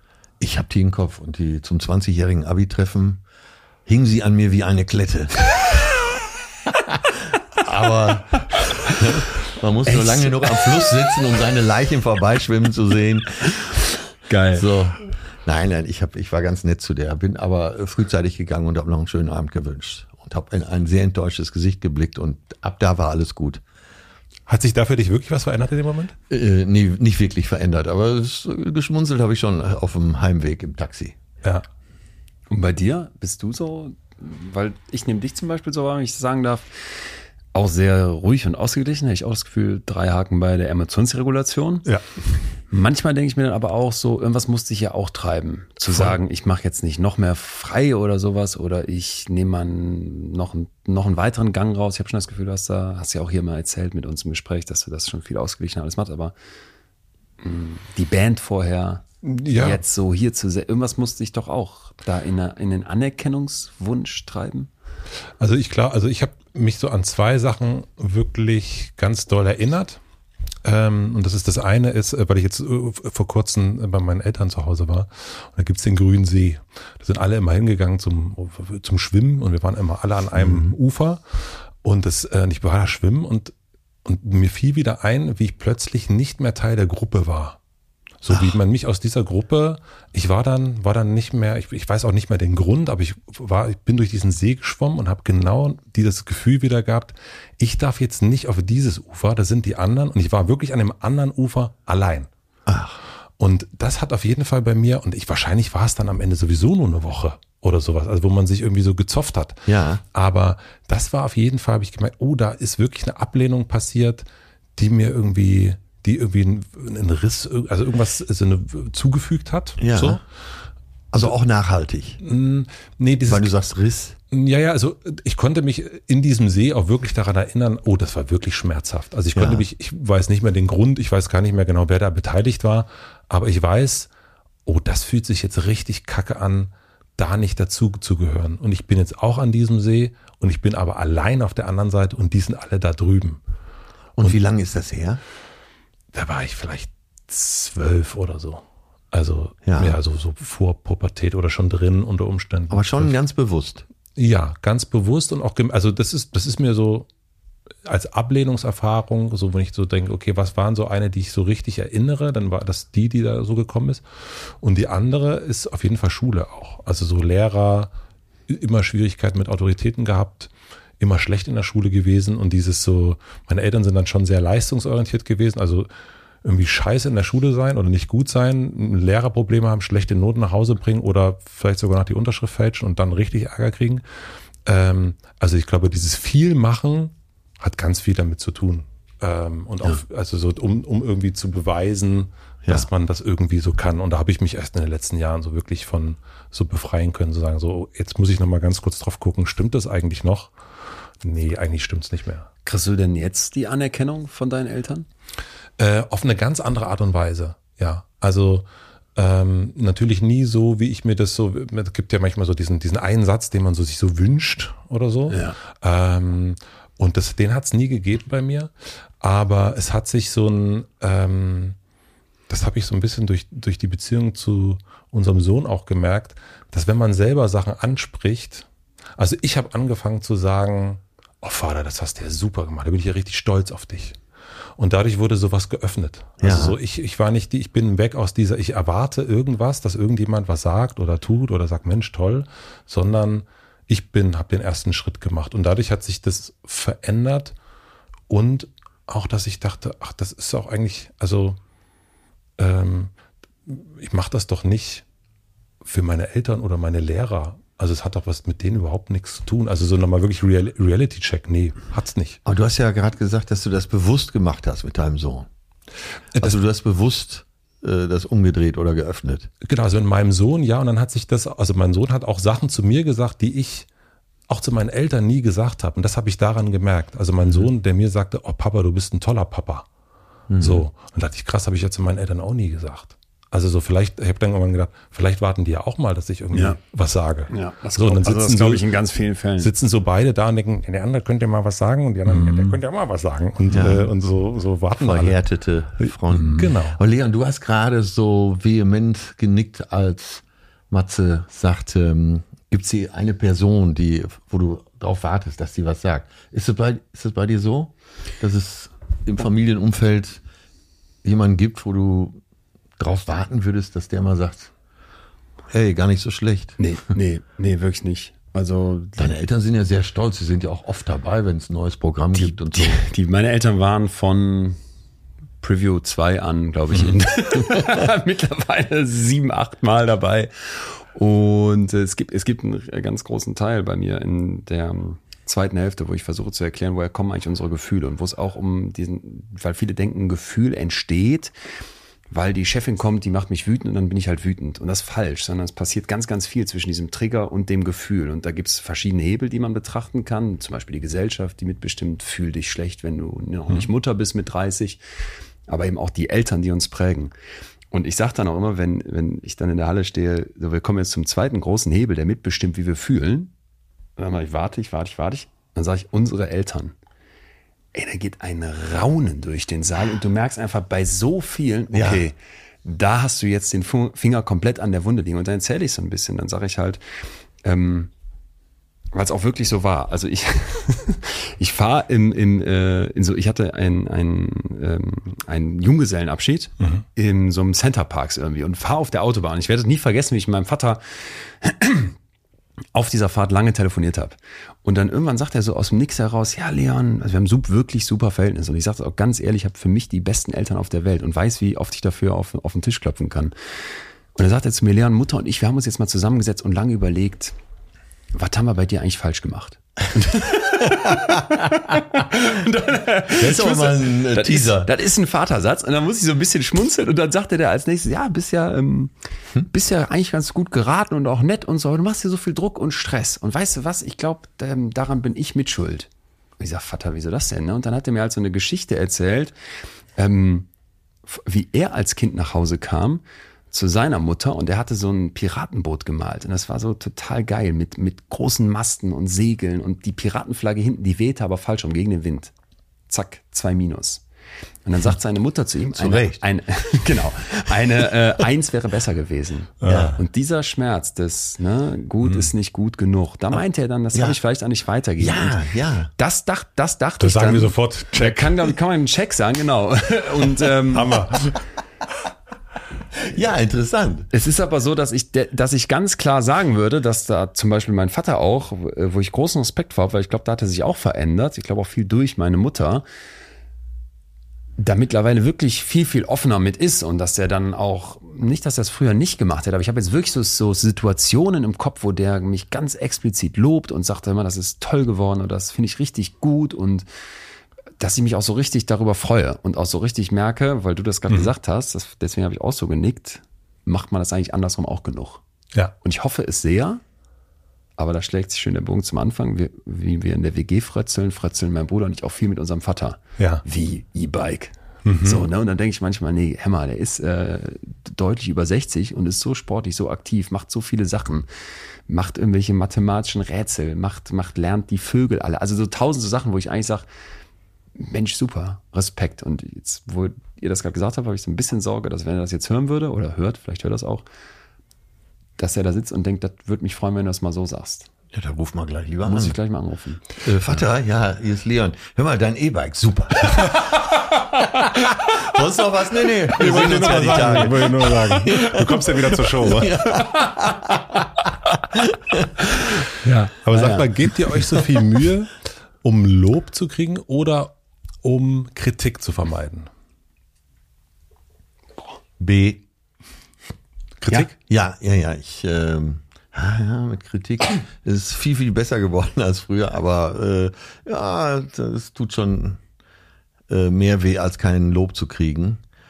Und äh, deswegen bewundere ich das bei Leon so. Ich kenne keinen Menschen, der so kritikfähig ist wie Leon. Dem kann man, ich sage jetzt ganz volkstümlich, eigentlich alles an den Kopf werfen. Er wird immer erstmal drüber nachdenken, ob das stimmt oder ob man was verändern kann. Da gibt's ja, das zeigt ja auch, wie schlau er ist. So ein altes Zitat. Äh, kritisieren einen schlauen Menschen, äh, er wird versuchen zu lernen.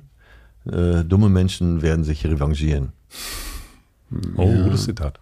Aber ich glaube, ich wäre trotzdem auch eher auf der Seite. Aber so, ich kann Kritik den, so habe ich dich kennengelernt. Also, ja. Ja, weil aber auch zum Beispiel deine Kritik äh, für mich an vielen Stellen total förderlich war und ist. Also ich merke ganz oft dieses mit einem sprechen, der eine Generation weiter als man selber ist, das ist Gold wert und ich habe ganz oft das Gefühl, in unserer Gesellschaft wird das total unter den Teppich gekehrt, was eigentlich Weisheit bedeutet und dass dazu auch eine gewisse Lebenserfahrung gehört und ich denke dann oft so dieses, es muss jung und tipp sein und du gehörst jetzt schon zum alten Eisen und du bist nicht mehr auf der Höhe und du kennst den Trend nicht und das komische Jugendwort nicht und ich denke dann ganz oft, wie dumm viel geiler ist es, wenn du mal dir Zeit nehmen würdest für so einen Nachmittag im Altenheim und da mal mit einer 80-Jährigen redest. Oder, sorry, ich will euch jetzt nicht in einen Topf werfen, aber vielleicht einmal die Schon Woche okay. so ein Gespräch mit jemandem führst, der in der Generation weiter ist. Das ist dann eher so, dass ich die Kritik gut annehmen kann. Aber Lob zum Beispiel, deswegen glaube ich auch eher getrieben von der Angst vor Kritik.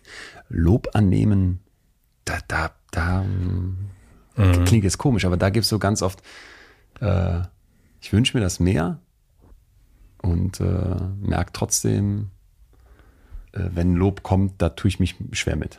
Kommt so. ja auch immer drauf an, glaube ich, wie es so rübergebracht wird. Ja, wenn, wenn Markus Lanz sagt, äh, seit Sonne, Sonne, Sonne, Sonne, er hat, glaube ich, fünfmal Sonne gesagt, was ja erstmal positiv ist, aber so eine Hafermilchgesellschaft, äh, die Guavendicksaft trinkt, äh, dann kommt die Kritik ja nicht unbedingt zielgerichtet. Ne? Nee, ja. stimmt, das stimmt. Aber das könnte, das heißt auch eigentlich schon bei uns dreien kann man jetzt sagen, es geht gar nicht so viel um den Applaus, um die Anerkennung, sondern eigentlich um die Angst vor der Ablehnung. Also eigentlich das, was du auch erst gesagt hast, ne, dieses, ja. dass das so ja. doll ein, ein, ähm, eine Auswirkung hat wie eine Backpfeife eigentlich und dass wir diese, also wir drei wollen jetzt eigentlich eher die Backpfeife verhindern, ja. als den, als das Klatschen zu hören. Stimmt. Ja. Ich habe mal noch einen Gedanken dazu für euch, ja. wo mich sehr interessiert, was ihr sagt, weil ich hatte die Diskussion letztens mit äh, einer Kollegin, die ich sehr, sehr schätze, die auch sehr in der Öffentlichkeit ist und auch sehr, sehr, sehr ähm, äh, erfolgreich mit dem, was sie da tut. Und wer ist es denn? das waren ja bisher nur lobende Worte. Also. Genau. Äh, und diese äh, Person, also das wollen wir jetzt schon wissen. Ja ich, ich muss kurz überlegen, was ich, was ich sag mal erstmal zu Ende und dann so. Ja. Ähm, und dann haben wir halt darüber gesprochen, dass dieses Lob und Anerkennung, das ist toll und du freust dich über die Likes und die Klicks und so Kram halt alles. Und dann habe ich gesagt, für mich ist es mittlerweile so ein totaler Angang, lass das gar nicht so an dich ran, damit du bei einem potenziellen Absturz oder der Backpfeife, aus welchem Grund auch immer die käme, ja. ne, es hat keiner mehr Bock auf deine Themen, du hast irgendwas falsch gemacht und hast einen Skandal an der Hacken, ähm, dass du dann nicht so tief fällst. Also so eine Art Ausleveln. Das mhm. kommt einem jetzt vielleicht erstmal schade vor, weil man sich auch nicht so in die Spitzen reinbegibt, aber ich denke mir sowieso, mir ist viel wichtiger als diese Anerkennung von der großen Gruppe, dass mir bestimmte Menschen da die Anerkennung geben. Und dann, glaube ich, ist so ein sich ausleveln, wenn es um das große Ganze geht. Und das kann auch jeder, glaube ich, der jetzt nicht auf einer Bühne steht, nachvollziehen, wenn es um dein deinen größeren Bekannten- oder Arbeitsumfeldskreis geht, dass die die weniger wichtig da sind, dass du da ein bisschen aufpasst, dass wenn die applaudieren, das darf dir was geben, aber wenn mhm. dir das zu viel gibt, ist, das, mhm. ah, ist die Gefahr verstanden. groß, dass du dann, wenn die sie nicht mehr geben, ja. auch zu tief abstürzt. Und da konnte sie, äh, glaube ich, total was mit tun. Sie, der Name, ich, ich sage Ihnen nicht, ach komm. Und äh, in diesem Zusammenhang, macht das Bild so, wie weit schwimme ich raus? Was mit euch? Also da geht es ja darum, wie viel Risiko gehe ich ein? Ja ja. mich auch der Lächerlichkeit preiszugeben. Gleich fühlen wir weiter, jetzt kurz Werbung. So, unser Werbepartner heute mal wieder Coro mit großem Vergnügen. Kennt ihr ja schon, wir als Ultras begeistert dabei. Ihr merkt schon am Beben in meiner Stimme. Die Coro Drogerie bringt uns eigentlich das, was wir auch wirklich wollen, oder? Yes, und nicht nur das, die achten wirklich darauf, dass das Ganze so nachhaltig wie möglich stattfindet. Ich habe zum Beispiel da das klingt jetzt komisch, extra natives Olivenöl. Ich weiß gar nicht, wofür das nativ steht, aber das Olivenöl von Koro schmeckt überragend. Und die Idee ist ja, dass sie tatsächlich große Gebinde haben, aber auch kleine Portionen. Ich habe dann tatsächlich zwölfmal einen Liter bestellt. Da habe ich das einmal sicher da und wir sind ja auch eine WG und dieses Olivenöl ist so geil, das kannst du auf dem Brot machen und mit so ein bisschen Salz drauf, schmeckt schon Hammer. Kannst es natürlich auch zum Kochen verwenden. Äh, einfach, einfach für mich das Beste, dass du so ein größeres Gebinde kriegst und das alles, wie immer bei Koro natürlich, mit dem Hintergrund, dass möglichst wenig Abfall entsteht. So, Ihr kriegt noch was von uns, wenn ihr bei Coro bestellt. Richtig.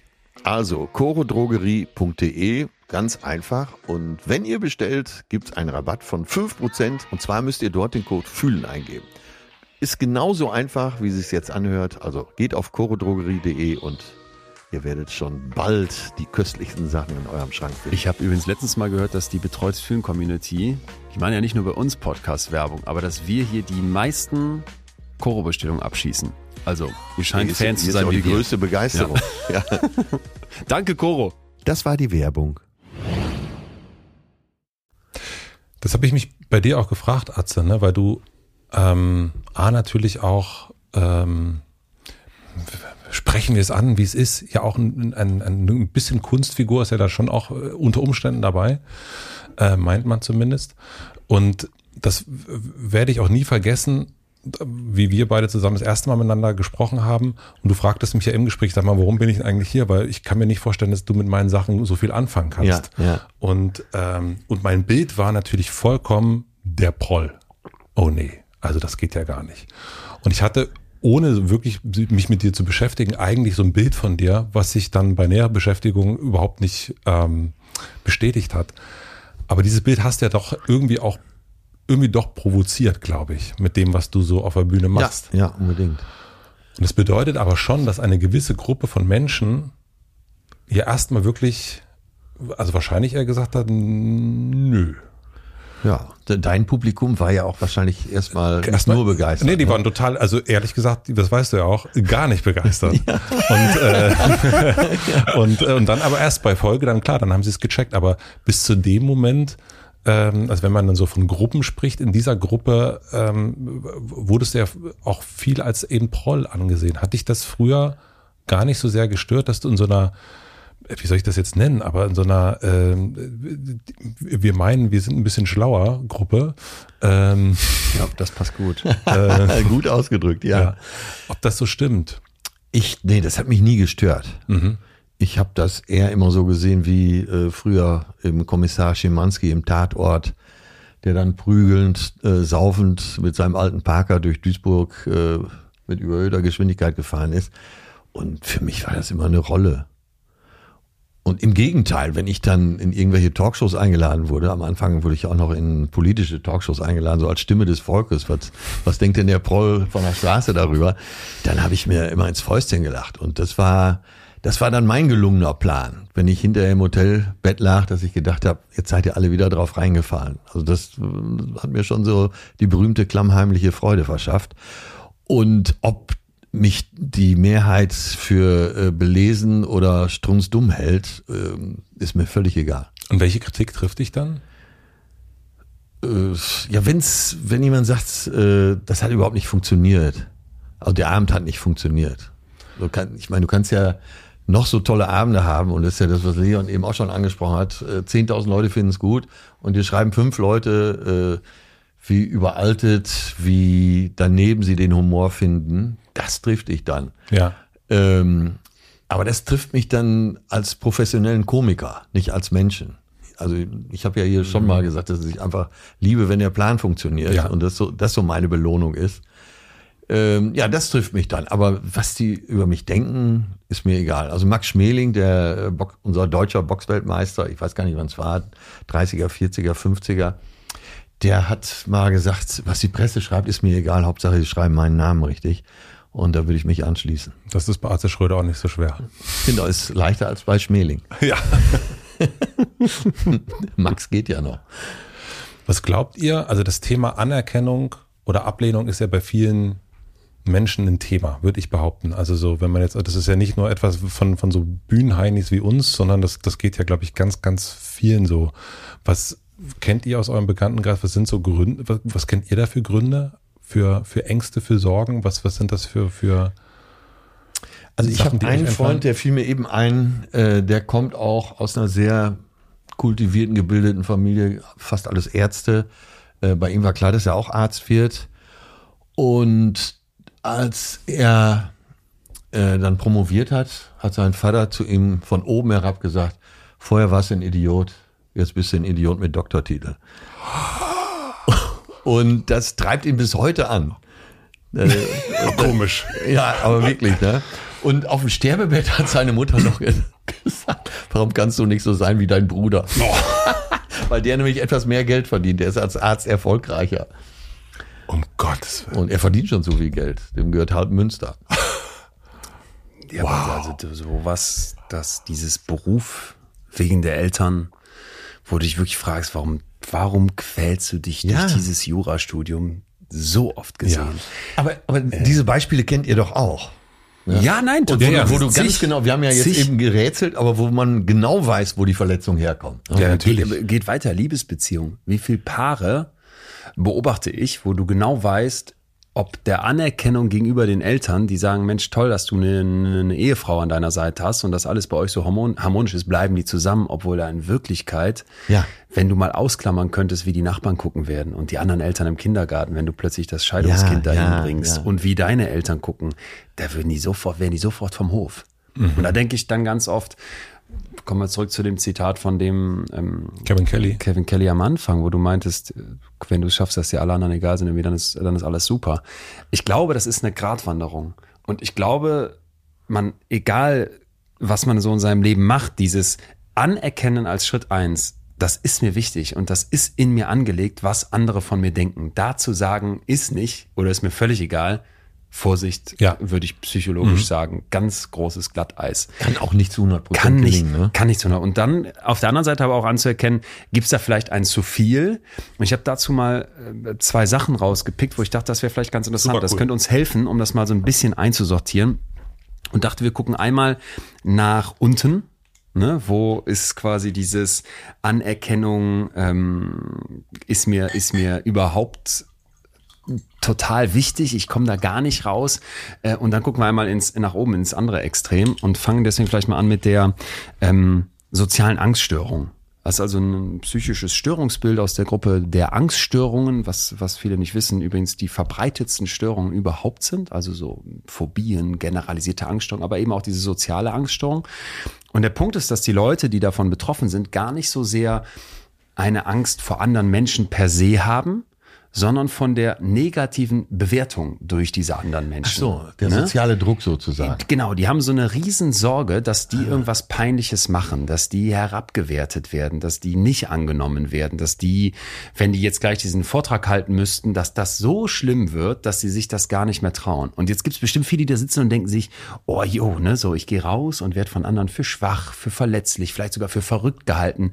Da klingelt was bei mir, aber auch hier müssen wir wieder klar dazu sagen, damit man jetzt in so eine wirklich in so einen pathologischen Bereich reinkäme, dass man von Störung spricht, da muss das schon Ausmaße annehmen, dass du eigentlich kaum noch in der Lage bist, zu einem sozialen Leben teilzunehmen. Da müssen diese Ängste im Grunde permanent da sein. Sie müssen vor allem sehr unbegründet sein. Sie müssen über einen ziemlich langen Zeitraum die ganze Zeit dominieren, was da so ist. Und betroffen, ich habe mir mal die Zahlen nochmal rausgesucht, weil ich das ganz interessant fand, da guckt man auf die sogenannte 12-Monats-Prävalenz in einem Zeitraum von zwölf Monaten, wie viele Leute sind mhm. da so betroffen. Das schwankt sehr stark. In den USA berichtet man da so von sieben Prozent, in anderen Ländern im niedrigen, einstelligen Prozentbereich von auch zum Teil einem halben bis so zwei Prozent. Also das ist schon eine Zahl von Leuten, finde ich, die davon betroffen ist, ne? wo man vielleicht sagen muss, ey, ihr habt so eine Sorge davor, diese Anerkennung nicht zu bekommen, dass das schon krankhaft ist. Oder die Ablehnung. Oder eben die Ablehnung, ja. ne? Mhm. dass du abgelehnt wirst, ist so ein Treiber für dich, dass du da sitzen bleibst und lieber in der Ecke bist, als irgendwie in soziale Interaktion oder auf die Bühne zu gehen. Ich kenne das von ganz vielen Menschen, die sich nicht trauen, also entweder die Beziehung zu verlassen das kenne ich noch von früher vor allen Dingen, aber auch so im unternehmerischen Bereich, ne, dass sich Leute trauen, die so irgendwie in Jobs sind, auf die sie gar, eigentlich gar keinen Bock mehr haben und Angst haben, aber so was Eigenes zu gründen oder da oder zu kündigen, ja, um sich was ja. Neues zu suchen, weil sie Angst haben, nichts Neues zu finden oder die Kollegen zu verlieren und so weiter. Deswegen bin ich auch manchmal so sehr kritisch, wenn Leute sagen, unser Unternehmen ist wie eine Familie. Ich so, hm, Vorsicht. Ja. Ähm, und das, äh, also daher kenne ich, diese Angst kenne ich total auch bei vielen. Also gar nicht erst zu starten, weil dann könnte ja was auch immer passieren. Oder ich, wenn ich jetzt gehe, wenn ich meinen Partner verlasse, meine Partnerin, um Gottes ja. Willen, das kommt ja, garantiert nicht besser. Ja, und vielleicht gar nicht der Druck, äh, wenn ich mich dann selbstständig mache, dass sie das nicht äh, dass man scheitern könnte, sondern nur der Druck, der gesellschaftliche Druck, dass alle sagen, was macht der denn jetzt? Was macht der denn jetzt? Ja, Oder die, ja. ja. Ja, ja. Und, und da muss man sich halt jetzt aber ganz wichtig auch klar machen, wir haben so gerne diese Überschriften, ne? Soziale Phobie, Patz, Stempel auf die Stirn, die Krankenkasse weiß, was zu tun ist und du mhm. sagst ja Amen oder um Gottes Willen, aber du hast jetzt einen, das Kind hat einen Namen. Ähm, das ist ein Stück weit künstlich, weil man sich immer klar machen muss, solche Ängste von anderen abgelehnt zu werden oder eben dieses Bedürfnis nach Anerkennung als Gegenteil vielleicht.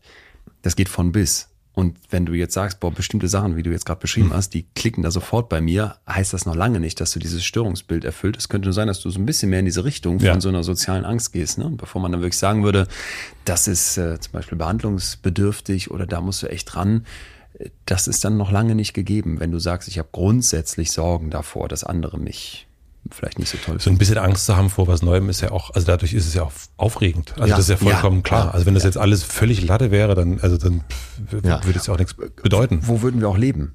Wo, was, für eine, was für eine Gesellschaft wären wir, in der man äh, sagen würde, der Rest ist mir egal. Ja. Eine Gesellschaft ohne Scham, so mhm. ja, in den Sinn. Will ich nicht haben. Ja. ja. Mir fällt gerade noch so ein Beispiel ein, äh, müssen wir gar nicht weiter darauf eingehen, aber ähm, du weißt ja, eins meiner Lieblingsthemen ist, warum hat man überhaupt Kinder? Und da ist ja auch dieser soziale Druck da, gerade bei Frauen, dass äh, wenn ich dann keine Mutter werde, äh, was sollen die alle denken? Die ja. Eltern spielen ja oft auch eine Rolle, dass sie sagen, so, wann ist es denn mal so weit? Ne? Bei uns sofort, äh, und wann kommt es weit? Ja. War bei euch so? Ja. Unersättlich. Ja. ah, schön und zwei. Ja. ja, und vielleicht, wenn man dieses eine, diesen einen Extrempol mhm. jetzt nimmt, das ist nicht das Gegenteil, aber ich dachte, es lohnt sich trotzdem mal drauf zu gucken, wo könnte es auch ein zu viel werden, ne? Ja. Weil ja. jetzt haben wir gerade die Leute betrachtet, die vielleicht sagen, boah, ich habe so richtig Angst und Ablehnung um Gottes Willen. Und auf der anderen Seite dachte ich vielleicht mal über das Thema Narzissmus an der Stelle sprechen, weil da gibt es so verschiedene Komponenten, die das ausmachen, nämlich zum Beispiel so einen Anspruch an Einzigartigkeit. Ich bin so besonders, ihr müsst mich auf den Sockel stellen. Ich brauche allen Applaus, aber auch so eine Grandiositätsvorstellung. Ne? Ich bin der aller, allergrößte. Und deswegen brauche ich das Special Treatment, äh, da muss ich gepampert werden. Wir hatten ähm, letztens einen Gast dazu. Ja, Professor Mitya, Mitya Back. Mitya Back großartig. Also eines der schönsten Interviews, die wir im Rahmen von Betreutes Fühlen hatten. Und er meinte, das ist oft äh, auch ein Auslöser, dass Kinder dann zu sehr gelobt werden und äh, dann irgendwann auch wirklich an ihre Einzigartigkeit äh, glauben, zu sehr und glauben. Was empfiehlt er?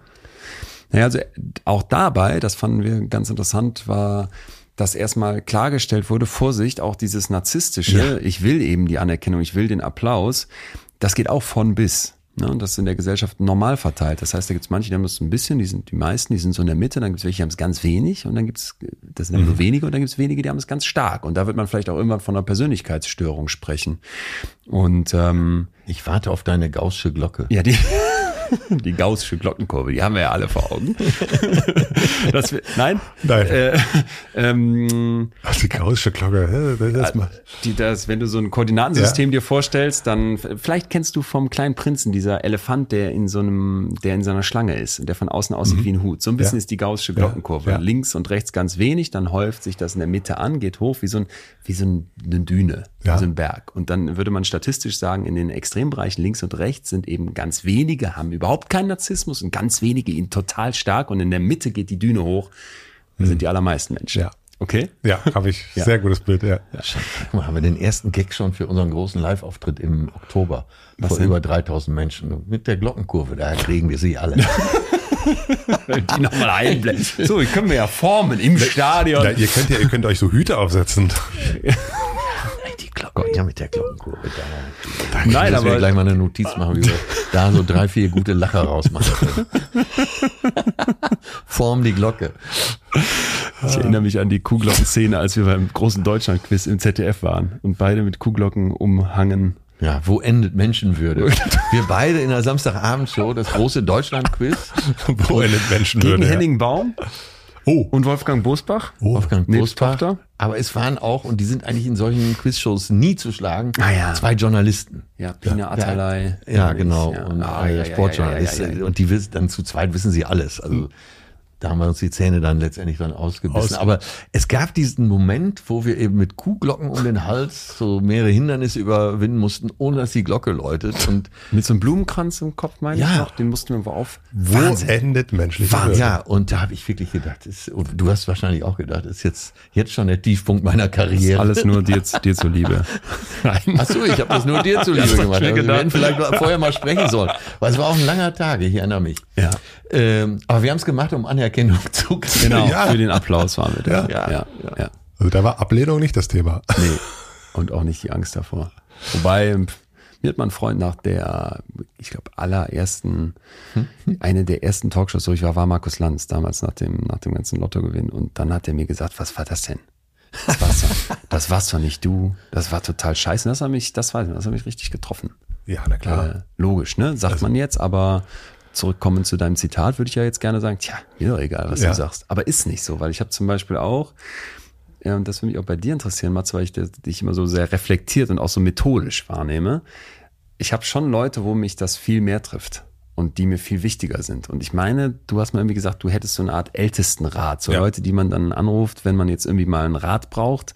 Gibt's das bei dir so Menschen, wo du sagen würdest, wenn die jetzt mit Ablehnung kämen, das wäre viel schlimmer als bei anderen? Und ist es einfach nur, weil sie einem nah sind oder was ist da das Kriterium?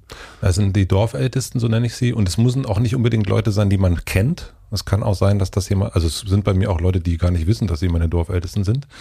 Ähm, und es ist eher, also das sind ja die Dorfältesten, weil die, also die würden ja gar nicht ablehnen, sondern das ist eigentlich, äh, für mich sind das Menschen, wo ich wirklich, also ähnlich wie man zum Zahnarzt geht, und der dann auch nicht irgendwie äh, zu einem Bauarbeiter geht, äh, äh, um sich die Zähne irgendwie machen zu lassen, sondern man geht ja zu einem Profi, dass ich dann bestimmte Menschen, wenn ich ein Thema habe, um Rat frage. Genau. Und dann aber auch, und die würden ja gar nicht, also das ist irgendwie schon so für sich, würde ich sagen. Also da habe ich noch keine Ablehnungserfahrung oder so gemacht. Also das wäre dann, also die weisen Menschen, also die lehnen ja nicht ab. So, das ist ja, die haben, die sind ja deswegen die, die Ältesten, die Dorfältesten, weil sie irgendwie gar nicht in diesen Art von Kategorien irgendwie denken. Zumindest in meiner Wahrnehmung bisher nicht passiert. Okay, aber dazu Gegenfrage, weil wenn jetzt du was machst, was einfach nicht so toll ist. Ja.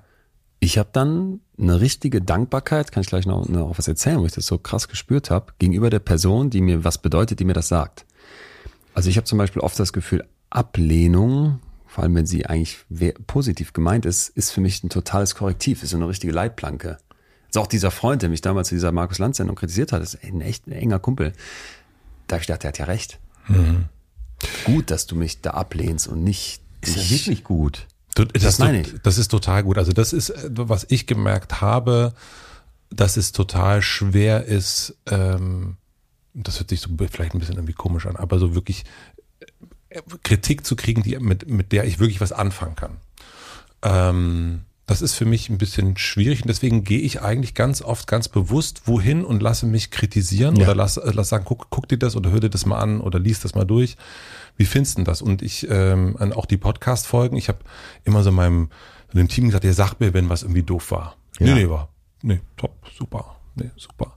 Ja. Ähm, und das habe ich früher in der Band auch schon gemerkt. Das war immer super.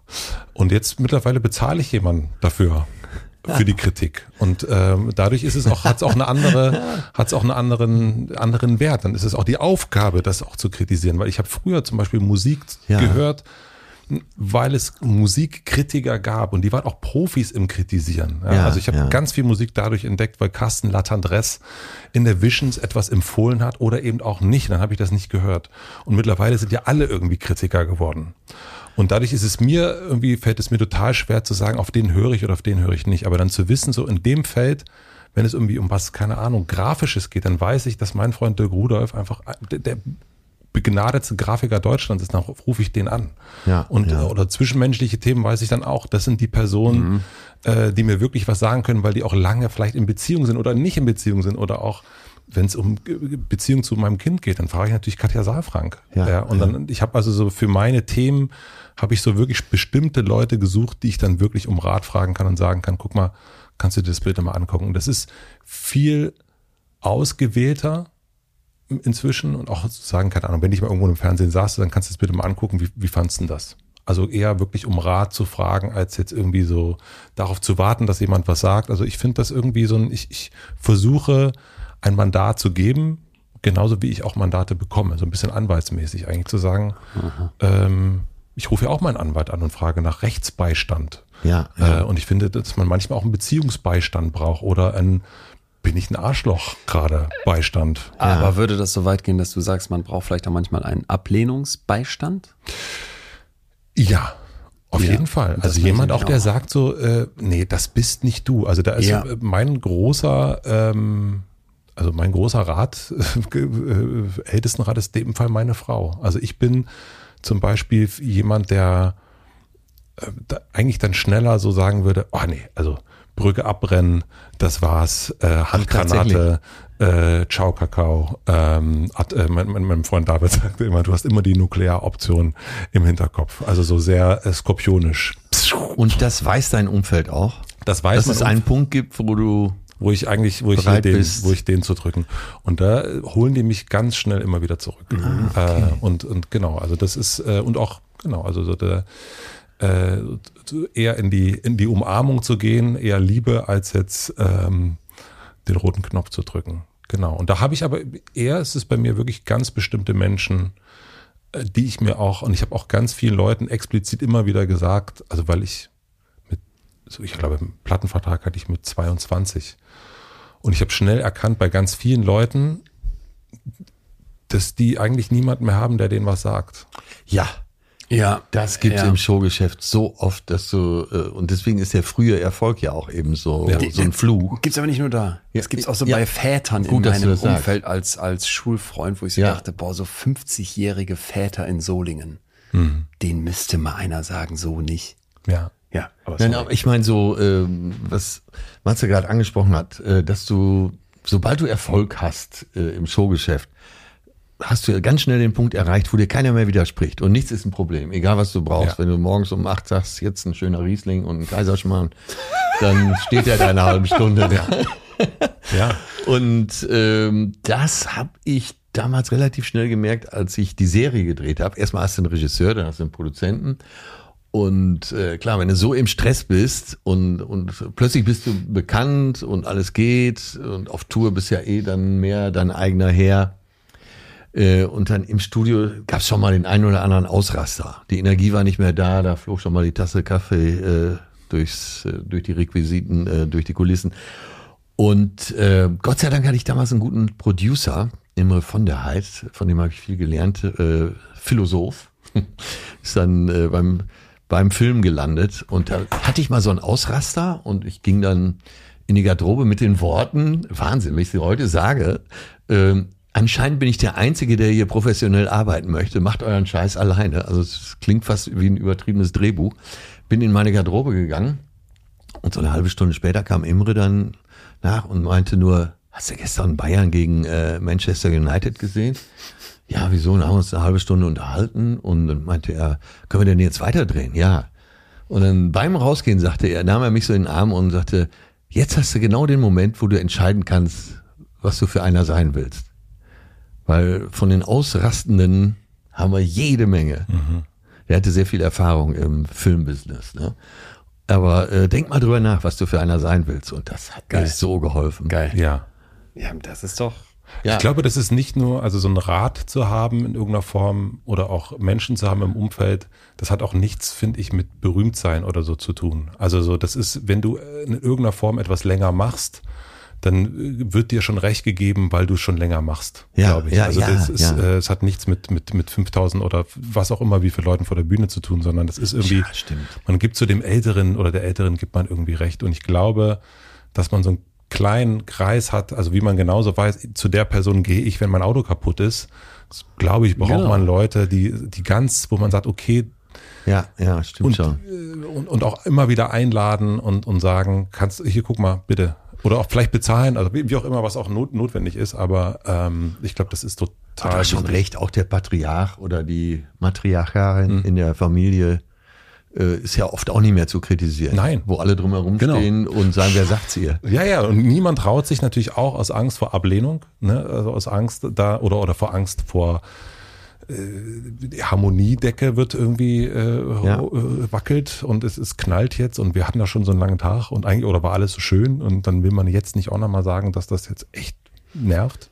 Und du musst doch dann eigentlich, ähm, wir machen bei uns mal Fall so ein kleines Zwischenfazit. Für mich wäre jetzt ein Moment für ein Zwischenfazit, dass man eigentlich für Ablehnung, die viele fürchten, wo wir schon erkannt haben, dass die auch rein psychologisch, physiologisch äh, wirklich uns, uns es schwierig macht, sie zu mögen, eigentlich aber auch ein Stück weit werben müssen. Weil ich glaube, einen mm. Umgang finden mit Ablehnung und sie sich an manchen Stellen auch mal holen als Korrektiv, als Leitplanke fürs Leben, das ist schon essentiell. Und ihr habt ja jetzt beide auch eine Situation beschrieben, wo du, wo du sagst, das ist total wichtig, ne? Bei, ähm, bei dir so dieser, dieser Atomsprengkopf, mhm. bei dem du auf irgendwelche Leute schmeißen möchtest, bei dir das Ausrasten. Bei mir war es äh, so eine Situation, dass ich, ähm, ich hatte mindestens 20 Mal, 30 Mal das neue Programm gespielt und ähm, dann war eine Person, die mir ganz, ganz wichtig ist und die auch so mir mit am nächsten, die war dann erst sehr, sehr spät mal zu einer Show, konnte die kommen und sagt mir dann, ich komme von der Bühne, ähm, wow, ich war so ganz verhalten. Und alle hatten geklatscht und es war, gab auch meine Shows davor viel, viel Zuschauer und sowas halt von anderen. Und dann hat die mir, würde ich auch so nennen, Ablehnung bezüglich diesem meinem Baby da entgegengebracht. Und ich dachte, ei, ei, ei, da muss ich auch erstmal richtig schlucken und war auch erst so, dass ich dachte, lasse ich das jetzt an mich ran, weil ich habe mal von Kay Tempest gelesen, einer ähm, rappenden Person, so dieses nach der Bühne, wie verletzlich ist Total. Ne? man. Du kommst Horror. da, bist geschwitzt ja. und dann Backstage so ein Feedback. Und ich habe mich nachher so bedankt für diese Rückmeldung, weil ich und für diese Ablehnung, würde ich so sagen, ähm, weil ich daraufhin das, das komplette Programm verändert habe. Nach 20 also Shows. Hab, noch mehr. Ich habe ab Berlin und das, da hab ich war, die Kölner Arena war davor. Das hat super geklappt, super Abend. So. so. Und was hat Jetzt sie kritisiert? Also sie hat zum Beispiel kritisiert, dass in der ersten Hälfte ähm, ihr gar nicht so genau klar geworden ist, was wäre jetzt der rote Faden. Also wo führt das denn eigentlich hin? Dann hat sie kritisiert, und das ist auch etwas, was mich immer umtreibt, Thema, wem muss sie eigentlich gefallen? Kannst du es nicht noch wissenschaftlicher machen? Und ich habe so für mich oft das Gefühl, wenn es nach mir ginge, würden wir hier sechseinhalb Stunden englischsprachige Meta-Analysen diskutieren.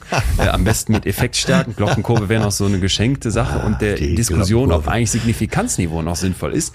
Da muss ich natürlich einen Mittelweg finden, aber die meinte dann ein bisschen mehr Wissenschaft und ich dachte, jo, da hast du recht. Und dann habe ich zum Beispiel die, die, die Show komplett überarbeitet und jetzt so eine ganze Reihe von Papern einfach auch mal drin und zeigt dann den Leuten, pass mal auf, erstens, so sieht so ein Paper aus. Zweitens, das waren so die Kerneinsichten. Dann gehst du da mal durch und merkst Geil. plötzlich, ey, das funktioniert. Das funktioniert und jetzt kommt der Punkt, dank ihrer Ablehnung, nämlich so wie du es vorher gemacht hast, hat es vielleicht auch funktioniert, aber so wäre eigentlich besser und so wäre auch ehrlicher du. Das habe ich mich nicht getraut, das so zu machen, aus Angst vor Ablehnung von anderen, die vielleicht sagen, ey, das muss aber auch für die Allgemeinheit verständlich sein, das muss einfach sein. Und jetzt funktioniert es viel besser. Aber also das war ja jetzt sehr, viel, absolut konstruktiv. Komplett, aber es war Ablehnung, die mich weitergebracht hat. Das, deswegen wollte ich sagen. Warum zum einen, also ich meine, letzten Endes hat sie ja eigentlich einen wirklich denkbar ungünstigen Moment gewählt. Also das ist ja, man ist verletzlich bis zum geht nicht mal. Äh, man hat schon 20 Shows gespielt. Ähm, das ist eigentlich ist das, also wenn man jetzt sagen würde, wenn man das wieder ummünzt auf was völlig anderes, wir haben ein Haus gebaut und eine gute alte Freundin sagt und sagt, ey, die Fenster sehen ja wirklich kacke aus. So. Oder die Fenster sind das einzig Gute. und dann gibt's ja Momente, wo man sagt, ja, ey, ey sorry, aber äh, danke, da kann ich jetzt echt nichts mit anfangen. Oder du stehst vom Altar und sagt irgendwie, ja gut, der Schlips passt ja du gar nicht dazu. Oder die Frau. Oder die Frau. Ja. Danke. ja. Und das, also das ist aber, dass sie das gemacht hat, ist ja, das ist ja schon mal wirklich krass. Und dass du es auch annehmen konntest, ist auch krass, finde ich. Also was würdest du sagen, habt ihr eine Beziehung voneinander, ja. dass das irgendwie geht, dass es eigentlich, dass sie genau in so einem Moment kommen kann, also vorm Alter und vor Fertigstellung des Hauses oder nach Show und dass du dann auch noch drauf hörst? Ähm, ja, also erstens, die Beziehung ist dafür da und zweitens, das hat Töne immer zu uns gesagt, unser gemeinsamer Manager. Und der meinte, als ich ihm das auch erzählt habe mit dieser Jungs-WG und diesem da, da sind auch, das, ich wohne ja mit meinem Bruder zusammen und zwei seit ewig Freunden, Marius unter anderem, mit dem ich auch immer auf Tour bin, ähm, und, und Enno, der immer bei uns eine Ausbildung gemacht hat und natürlich auch jetzt seit Jahren Freund ist. Und der Töne meinte, so eine Truppe, die dir ehrlich sagt, was ja. ist, das ist Gold wert. Und ja, mit diesem ja. Gedanken, vielleicht hast du auch ein Stück weit recht, du sagst das ja immer so mit diesem kritikfähig und ich will es gar nicht so positiv darstellen, sondern es ist vielleicht wirklich auch eher so ein, Angst vor Ablehnung von diesen Menschen, die mir so wichtig sind, dass ich mich dann bestimmte Sachen traue, die ich mich alleine nicht getraut hätte. So dieses, wie weit willst du gehen? Das hast du ja am Anfang auch mal gefragt. Wie weit würde ich mich eigentlich trauen, rauszuschwimmen? Ja, und dann denke ja. ich mir mittlerweile, nee Mann, ich mache die Show jetzt wirklich so, dass die mir gefällt und dass ich sage, ich gehe voll die mit der Fahne Wissenschaftskommunikation raus und wenn ich mal kurz erklären muss, was eine gaußsche Glockenkurve ist oder was Effektstärke bedeutet oder wie eine Meta-Analyse funktioniert, dann weil, weil mich das antreibt. Und wenn das dann auf Ablehnung stoßen sollte und danach sitzen dann nicht mehr 5000, sondern ja, bei 150 Leuten wird's wirklich wehtun, aber bei, sagen wir mal, da sitzen dann nur noch 1000, mhm. Äh, ist ja auch toll, ja. dann denke ich mittlerweile, das musst du gehen. Wenn du da, da aus Angst vor Ablehnung solche Schritte nicht machst, wird's Mist, was du machst. Ja. Aber dann hat sie dich ja ermutigt, weiter rauszuschwimmen. Ja. Ja. ja. Und die oh, Ballermann-Hits sind jetzt raus ja. aus dem Programm. Das heißt eigentlich Ballermann-Szenen. es ist doch eigentlich dann doch keine Ablehnung und das ist der große Unterschied, sondern ja. es ist eine Ermutigung. Ja. Stimmt. Und dass man das eigentlich so sagt, dass man sich vielleicht okay. auch überlegt, ja. wenn jemand zu mir kommt oder jemand, das ist, ähm, ich habe, das soll jetzt, also, ich mache das fast kurz auf. Ich habe diese Woche eine E-Mail bekommen, die wirklich genau zum richtigen Moment kam von einer mir völlig, also ich, ich, also ich kenne diese Person nicht persönlich, aber es ist eine Person, die man kennen könnte. Und äh, die hat mir eine E-Mail geschrieben nach meinem Olaf Scholz Interview. Und ich habe mal nach meinem Olaf Scholz Interview habe ich so gedacht, oh, ey, das habe ich irgendwie irgendwie nicht geil gemacht. Ich, das war irgendwie das, äh, ich weiß nicht. Also irgendwie so richtig gelungen ist es mir nicht. War das so ein diffuses Gefühl, hätte ich besser machen können oder wusstest du konkret? Ich wusste auch ganz konkret, ja. die und die Fragen, die hätte ich eigentlich stellen müssen. Die lagen auch im Grunde serviert da und ich habe ich hab die Bälle nicht gesehen, eigentlich doof. Das dürfte mir eigentlich nicht passieren. Und ich habe das auch am Ende der Folge gesagt, ich müsste, also ich hätte noch ein paar andere Fragen stellen müssen, so äh, eingestanden so. Ganz kurz, ist das so zeitlich ganz streng limitiert? Sagt er dann, ich habe eine Stunde oder kommt auch ein ja. Bundeskanzler mit mir? Nein, nein, nein, es ist äh, ganz wirklich auf die Minute, genau.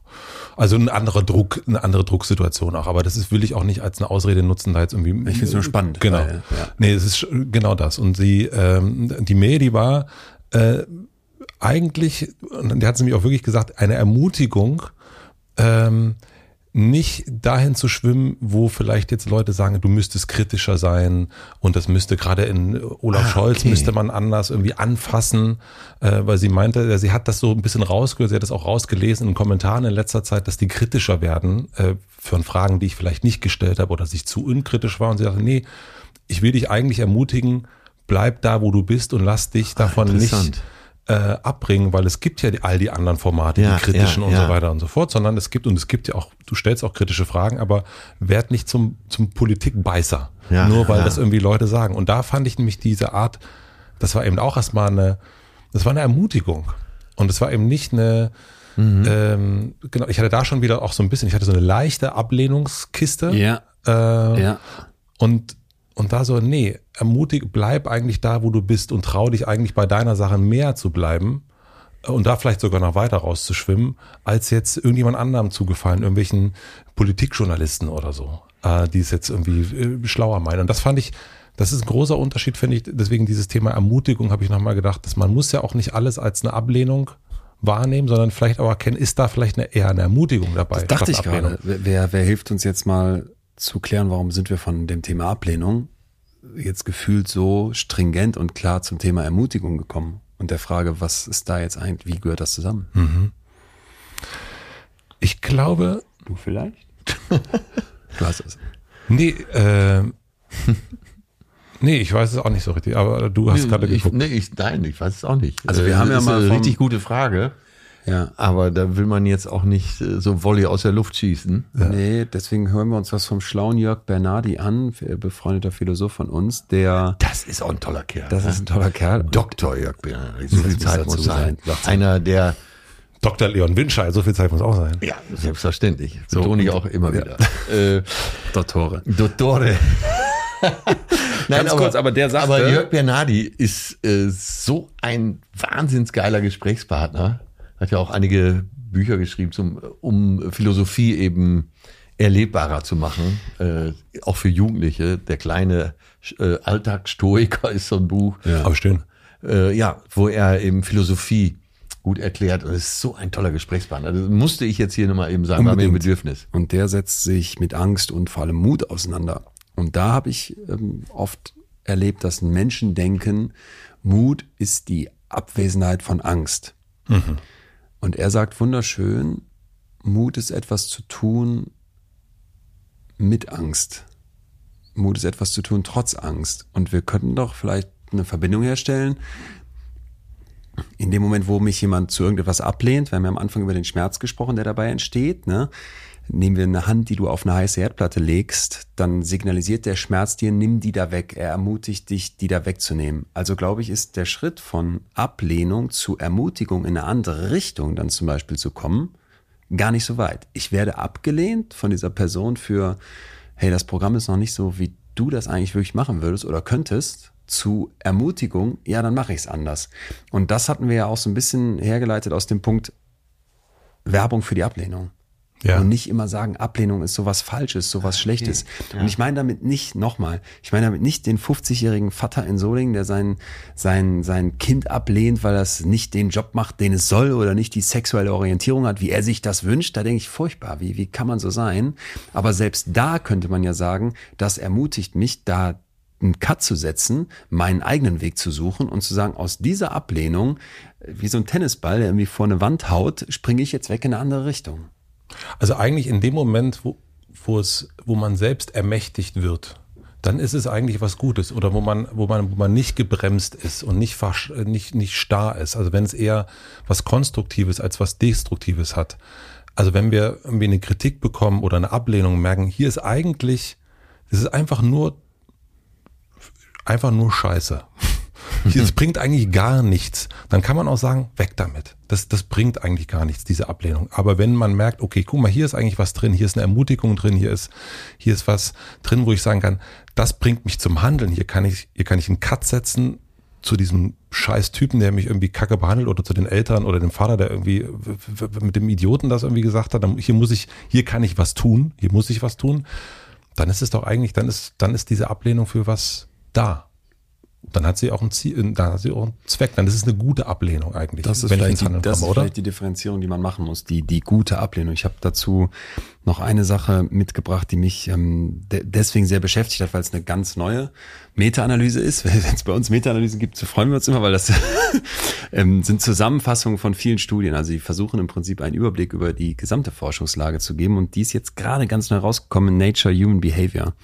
Und da hat man über zwei Millionen Menschen sind dann insgesamt die Stichprobe, die über so eine längere Zeit auch quasi begleitet und wollte gucken, was macht soziale Isolation, was macht Einsamkeit, im Endeffekt so eine Art Ablehnung mit ja. euch und findet eine ganze Reihe von wirklich starken Effekten auf. Ähm, man stirbt früher, so kardiovaskuläre Krankheiten, mhm. Beschwerden, wirklich gesundheitliche Probleme durch Ablehnung. Heißt im Umkehrschluss, wenn du jemand bist, der in deinem Leben die ganze Zeit so isoliert ist und viel Ablehnung erfahren hat, Deswegen müssen wir immer relativieren, bevor wir zu viel Werbung dafür machen. Es muss so ein Mittelweg ja, ja, gehalten werden. Ne? Ähm, da kommen wir ja immer wieder hin. Da kommen wir immer wieder hin. Gespräch, dass es eben nicht zu weit links, nicht zu weit rechts sein sollte.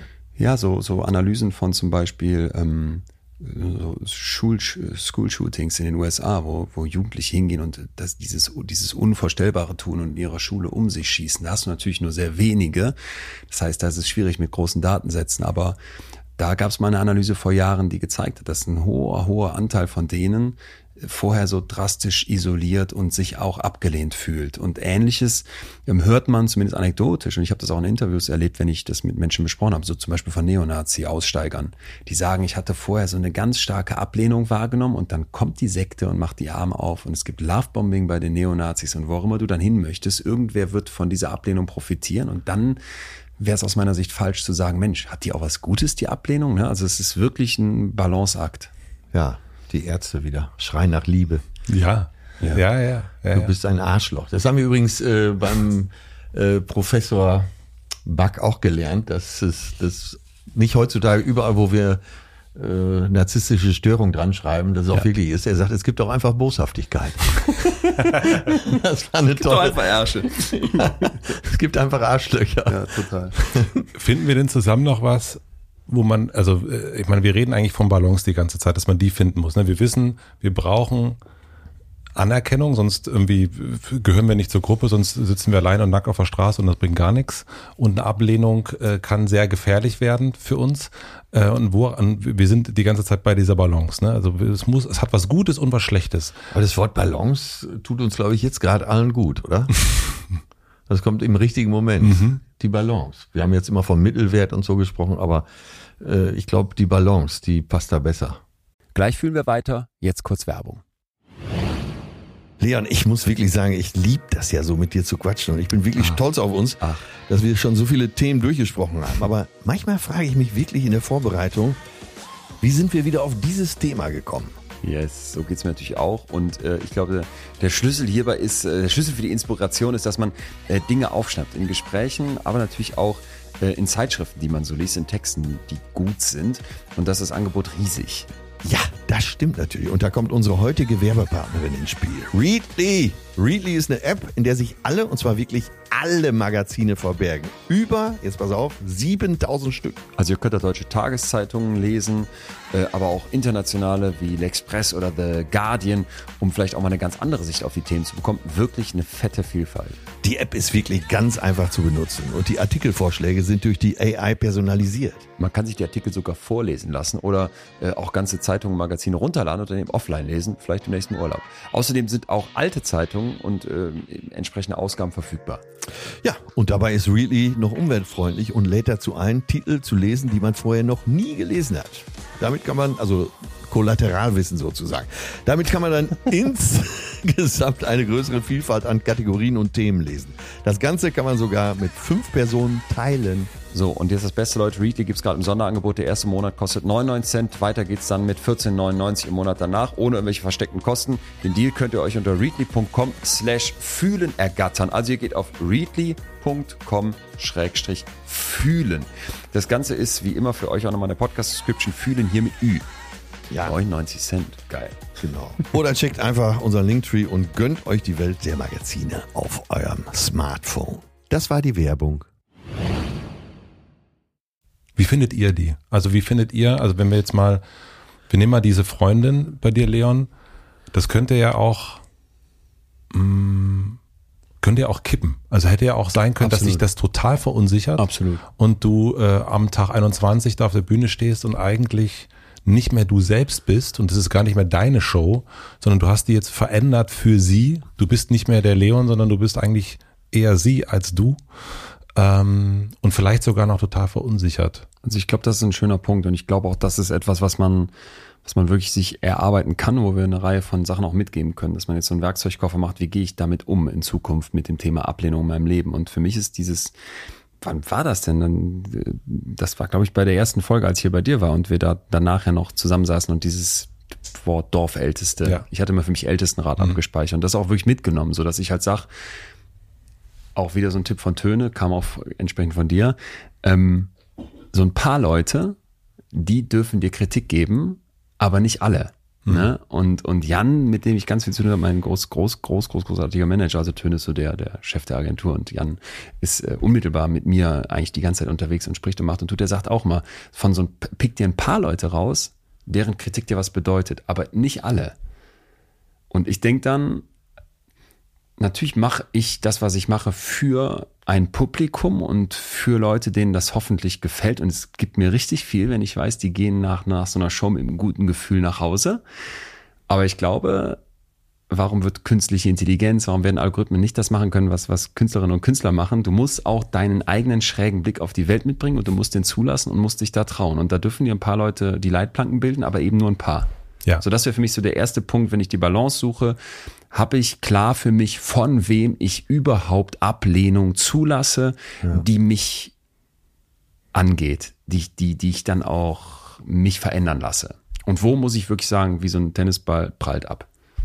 Das hilft mir tatsächlich auch immer, genau das zu sagen. Okay, ich habe hier eigentlich, ich merke, da ist irgendwie so eine kalte Hand im Nacken, die irgendwie also eine Art von Öffentlichkeit oder ich könnte, der könnte oder die könnten was von mir denken, was nicht stimmt oder sowas. Und wenn ich dann sage, ich, ich versuche diese, wie ich es erst genannt so gesichtslose Masse, wenn ich sage, nee, ich tausche das mal aus durch meine drei, vier, fünf Freunde oder Berater oder dem Dorfältestenrat und dann weiß ich, ah ja, okay, jetzt haben die Gesichter und jetzt wird das konkret und mhm. es, ist, es geht weg aus diesen diffusen. Also das hilft mir auch ungemein eigentlich, das, das so für mich zu in die Realität zu bringen. Stimmt das eigentlich? Ja, aber die kennst du und kannst eben deren Aussagen auch bewerten. Ja. Und der eine vielleicht oder die eine, die dabei ist, die vielleicht immer etwas zu hart ist, das hast du ja auch nach ein paar Jahren raus, dass die vielleicht mit auch besten Absichten übers Ziel hinausschießt. Und auch das kann man dann einordnen. Ja. Also das Umfeld ist, glaube ich, schon sehr wichtig. Mir hilft immer so die zu, zu überlegen, ist das jetzt Vergangenheit und ist das jetzt Zukunft? Ist das jetzt irgendetwas, was eigentlich schon, also stimmt das überhaupt noch? Also was so. Was heißt das? Naja, zum Beispiel, wenn ich davon ausgehe, mh, hm, wenn ich mir selber sage, ich kann nicht gut vor Menschen sprechen. So, das ist etwas, da könnte ich sagen, stimmt das eigentlich noch? Oder ist das eigentlich, habe ich da mein Status-Update noch gar nicht gemacht? Ähm, muss ich das jetzt nochmal so, ah nee, stimmt ja, ich bin, eigentlich habe ich jetzt schon oft vor Leuten gesprochen, eigentlich kann ich so, also ich brauche diese Angst doch gar nicht mehr und ich kann das nicht, stimmt ja auch nicht mehr, weil ich habe es jetzt schon ja. in letzter Zeit so oft gemacht, also die, das stimmt nicht mehr und manchmal ist aber auch die Sorge vor etwas, die Leute könnten das und das sagen oder das denken, dann ist es ja so, ja, das ist Zukunft. Also das weiß ich doch gar nicht. Also wir wissen ja, niemand weiß ja, was irgendwie morgen passiert. Also wie ist es denn jetzt gerade? Wie fühle ich mich jetzt gerade? Habe ich da jetzt Bock drauf oder nicht? Ja oder nein? Und nicht zu denken, das könnte dann das und das bedeuten und der oder der könnte das von mir halten. Also das ins Jetzt zu holen und nicht in der Vergangenheit und in der Zukunft. Also das hilft mir, so, so ein bisschen die Eckart Tolle äh, Nummer. Geht's mir jetzt eigentlich, wie geht's mir jetzt? Gerade in dem Moment. Ja, wenn man was hat, wo man eine direkte Reaktion kriegt, dann beantwortet sich die Frage ja auch schnell. Also wenn du auf eine Bühne gehst und nach zwei Stunden steht die Halle Kopf, dann ist ja auch alles in bester Ordnung. Ähm, ich denke gerade dran, als ich so die ersten Jahre Deutschen Comedy-Preis moderiert habe, dadurch ergaben sich dann andere Moderationen, eben auch große Freitagabendshows oder Samstagabendshows. Und ich weiß noch, dass ich jedes Mal so fünf Minuten vorher gedacht habe, mein Gott, was der Scheiße, ey, auf was hast du denn je wieder eingelassen? Das machst ja. du nie wieder. Dann funktioniert's und hinterher sagst du, ey, eine großartige Idee. Das machen wir ab jetzt immer. Und äh, das zahlt ja genau darauf ein, was du gesagt hast. Ne? Man äh, muss dann überprüfen, äh, hält das dem überhaupt stand oder hat sich's gelohnt, so weit rauszuschwimmen? Ja. Ja. Vielleicht braucht man auch manchmal so einen Test, ne? Denke ich auch gerade. Das habt ihr ja gerade so bei euren Tryout-Shows auch immer, ne? Also ich hab, das habt ihr überhaupt erst kennengelernt durch so Comedy. Mir war das überhaupt nicht bewusst, dass es sowas, ich kenne natürlich Proben als Band und so weiter, aber ich kannte nicht so dieses, dass Leute irgendwie sagen, ich spiele jetzt erstmal 20 Shows irgendwo in einem kleinen Keller, um zu wissen, dass das funktioniert. Und da merkt ihr, das weiß ich auch noch bei unserem ersten Gespräch, was du erzählt hast, dass du irgendwie probiert hast, politischer zu sein, was du eigentlich hättest gedacht, das könnte ich doch mal sein. Und dann hast du gemeint, aber dein Publikum findet das irgendwie total olle und hat da aber überhaupt keinen Bock. Und dann habt ja. ihr auch, hast du dann damals gesagt, nee, dann muss ich es ja nicht machen. Ja, ja. Ähm, und da auch so ne, nicht sofort sich auf eine große Bühne zu stellen und sofort allen zu erzählen, dass ich jetzt eine neue, sofort die, die neue Haarfarbe, sondern erstmal eine Perücke aufsetzen oder äh, das mal für so einen Tag zu probieren oder sowas, oder? Also wäre das so ein bisschen, ich guck mal, getrieben von dieser Angst, dass oder eher gebremst von der Angst ja. vor Ablehnung, mache ja. ich ganz viele Sachen nicht in meinem Leben. Ja. Und jetzt nehme ich mir mal, egal ob es eine, eine kleine Show von Atze wäre, der mal testet, wie funktioniert mein neues Programm, oder ob ich mal gucke, sag mal, eigentlich, Schatz, hätte ich mal total Bock, ob wir mal unsere Beziehung vielleicht ein bisschen anders gestalten. Wie kommt das so an? Also ich, ich pick mir Sachen raus, wo ich mal gucke, kommt denn überhaupt die Ablehnung? Wie stark ist die denn und was macht das mit mir? Ist die nicht vielleicht doch wieder ermutigend? Das meinst du? Das meine ich genau. Ja. Oder, oder ganz ja. anders, wenn man sagt, so, ich, ich würde eigentlich gern einen neuen Job machen.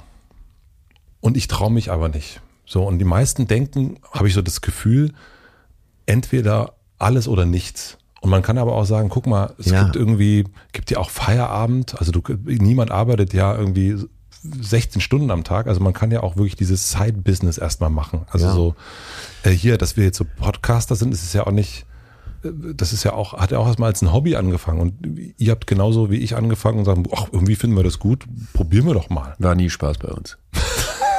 vor, vier, vor viereinhalb Jahren, als ich hier das erste Mal saß, habe ich in den Wochen vorher erstmal rausfinden müssen, was Podcast ist. Ja. Der hat bei mir ja auch vieles verändert. Ich wollte es gerade noch kleiner machen. Die Frau, die nach einer Mutterschaft vielleicht, äh, weil Vati jetzt zu Hause geblieben ist, mal alleine wieder rausgeht und äh, kommt mir dann in den Sinn, weil ich kenne so Gedanken von einigen Müttern, die sagen, ich kann doch nicht alleine jetzt hier wie früher um die Häuser ziehen. Ne? Mich, äh, und dann machen sie es und dann, dann klappt es doch. Also da haben wir auch wieder dieses Bild des Rausschwimmens. Also aber erstmal eine, also aber erstmal die Angst vor Ablehnung, dass sie dass man erstmal klein aber anfängt. Ne? Man muss ja. nicht sofort die Welt, also die Mutter muss ja nicht sofort eine Weltreise machen alleine oder drei Wochen Urlaub fahren, sondern nicht gleich ins Bergheim. Vielleicht reicht auch die Eckkneipe für eine Stunde. Ja, Power des Metal-Eck erstmal. nee, und, und äh, ja, aber dieses dieses Ausprobieren und auch diese diese Angst vor Ablehnung. Es gibt so diesen ganz zentralen Gedanken in der Psychologie, dass du nicht dich aus einem Gefühlszustand heraus denkst oder fühlst. Du sitzt nicht auf der Couch und sagst, ich habe jetzt Angst vor Ablehnung und damit höre ich jetzt auf, ja. sondern du musst machen. Du musst den Arsch hochkriegen und das machen. Und ich denke mir bei jedem, der jetzt da sitzt und sich denkt, boah, eigentlich habe ich schon so lange diese Idee, mal ein paar Gedichte aufzuschreiben. Oder ich, ich male ja, und ja, würde mich ja. vielleicht mal so gerne trauen. In Münster gibt es so ein schönes Café, ähm, so ein F26 heißt so ein alternativer Laden, da kann man Bilder aufhängen. Mach das doch. Äh, jeder, der denkt, ich habe vielleicht einen Text zu erzählen, ich weiß noch, dass ich hier in Berlin die, die, die, den Tipp bekommen hatte, mach doch mal so Open Mics, um überhaupt mal ein Gefühl von Bühne zu bekommen. Das war ja nicht meine Idee, auf eine Bühne zu kommen. Ja. Wie, wie am Anfang gesagt, das ist absolut anti-Windscheid. Und dann hieß es, nee, teste das doch mal. Und dann bin ich auf so, ähm, auf so Veranstaltungen hier gegangen. Da sitzen dann, weiß ich nicht, sag mal 20, 30 Leute im Publikum. Da habe ich meine erste Sache so erzählt, ging um Heidi Klum und Körper und, und die Psychologie von Germany's Next Topmodel. Und es war einfach nur scheiße. Richtig scheiße. Und das hat mir auch das Publikum. Ja, bitte. Die waren so ein bisschen. Hast du's? Dass sie nicht Bu gebrüllt haben. Äh, so, ne? Und in der anderen Situation, das muss ich nur kurz sagen, in der anderen Situation war ich in so einem Keller, Irish Pub.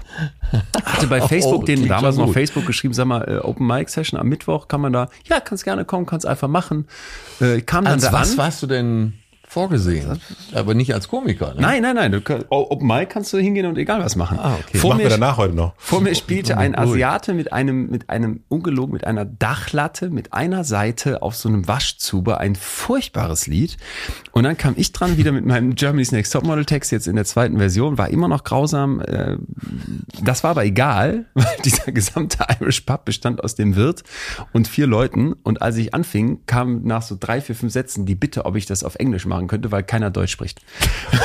so, dann habe ich das natürlich deine Nein, dann habe ich es auf Deutsch weitergemacht, weil ich konnte das jetzt ja nicht simultan übersetzen so. und war überhaupt nicht vorbereitet. Das heißt, es wurde eigentlich noch schlimmer, die Ablehnung war noch, aber guck mal, wozu, wozu, jetzt, jetzt, äh, wozu führt dann? die Geschichte. Ja, war aber so. Und du, dieses, Machen, machet, machet. Also ich kann das total nachvollziehen, diese Angst vor Ablehnung. Ich habe schwitzend Referate gehalten. In dem Moment, in diesem Irish Pub ging es mir doch nicht gut, aber du, du kommst da rein und du und die Liebe, die dir da dich dann, die Liebe, die, die oder ja oder die Ablehnung, Thema ermutigen hat mich angefixt wie so ne, eine Billardkugel, die an der Wand abprallt. Ja, aber das war weiter. ja äh, Ablehnung. Hast ja. du gedacht, äh, jetzt, also jetzt aber richtig? Definitiv. Also vor allem auch dieses, ey, ich stehe da und das funktioniert noch gar nicht und du stößt hier nur auf Ablehnung, war zum Beispiel was, wo ich gedacht habe, das musst du besser hinkriegen. Dann habe ich diesen Text in den Müll geschmissen und habe irgendwann habe ich dann so äh, Science Slams gemacht und das hat dann zum Beispiel schon angefangen. War auch noch, ich erinnere mich, da gibt es einen Applausometer, da sitzt ein Typ in der ersten Reihe und klatscht ungelogen mit zwei kleinen Fingern symbolhaft so aneinander. Von oh. eins bis zehn soll man klatschen. Also und ich stand da unhörbar und auch so mit so einem Blick. Ja, aber ähm, mache. Also ich glaube, dieses. So, der soll mal wiederkommen. Der soll mal. ich habe noch, das habe ich mal von, äh, von habe ich von Felix Lobrecht mitbekommen ähm, weil er so auch das eine oder andere Mal schon ein Shitstürmchen hatte, wenn er irgendwas gesagt hat. Und er hat gesagt, ja, das steht dann im Internet drin und dann guckt man und denkt so, das kann, oh Gott, das Willen, um Himmels Willen, ach du Scheiße. Und dann gehst halt raus, gehst zum Cotti und dann sagen alle, hey Felix, na, was geht ab? Geil.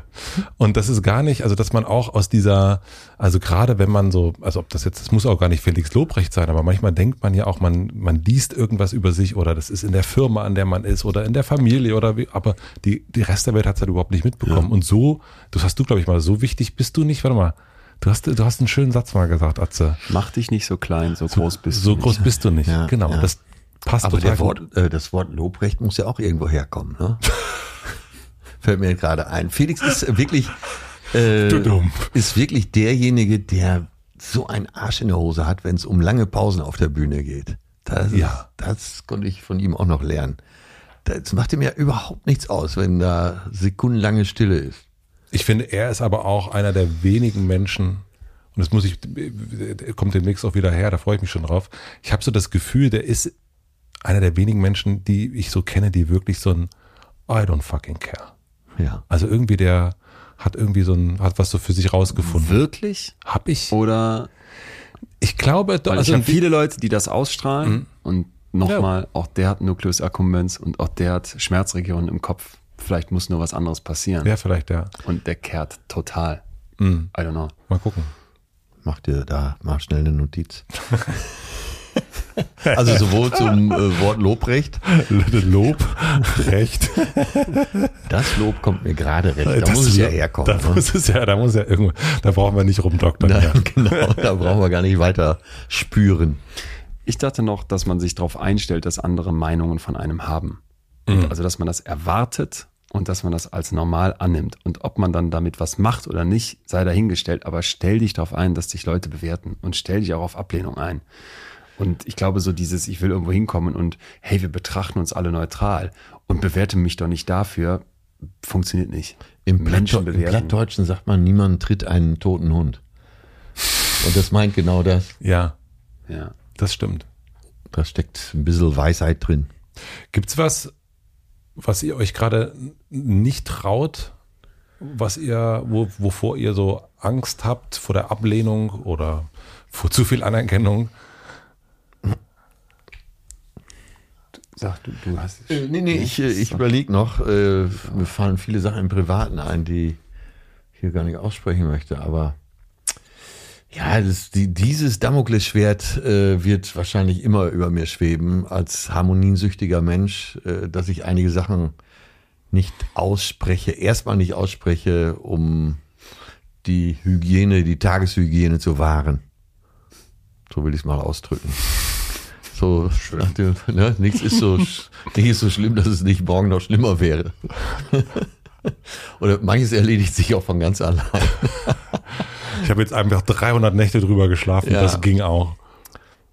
Ja. Wir kriegen gerade alle Kinder oder haben sie gerade die kleinen Kinder und ähm, also dieses Thema Kinderkriegen und Familie, das ist eins, was mich umtreibt. Und ich dachte gerade, als du das gefragt hast, habe ich vor irgendwem anders Angst, was die Ablehnung anbelangt.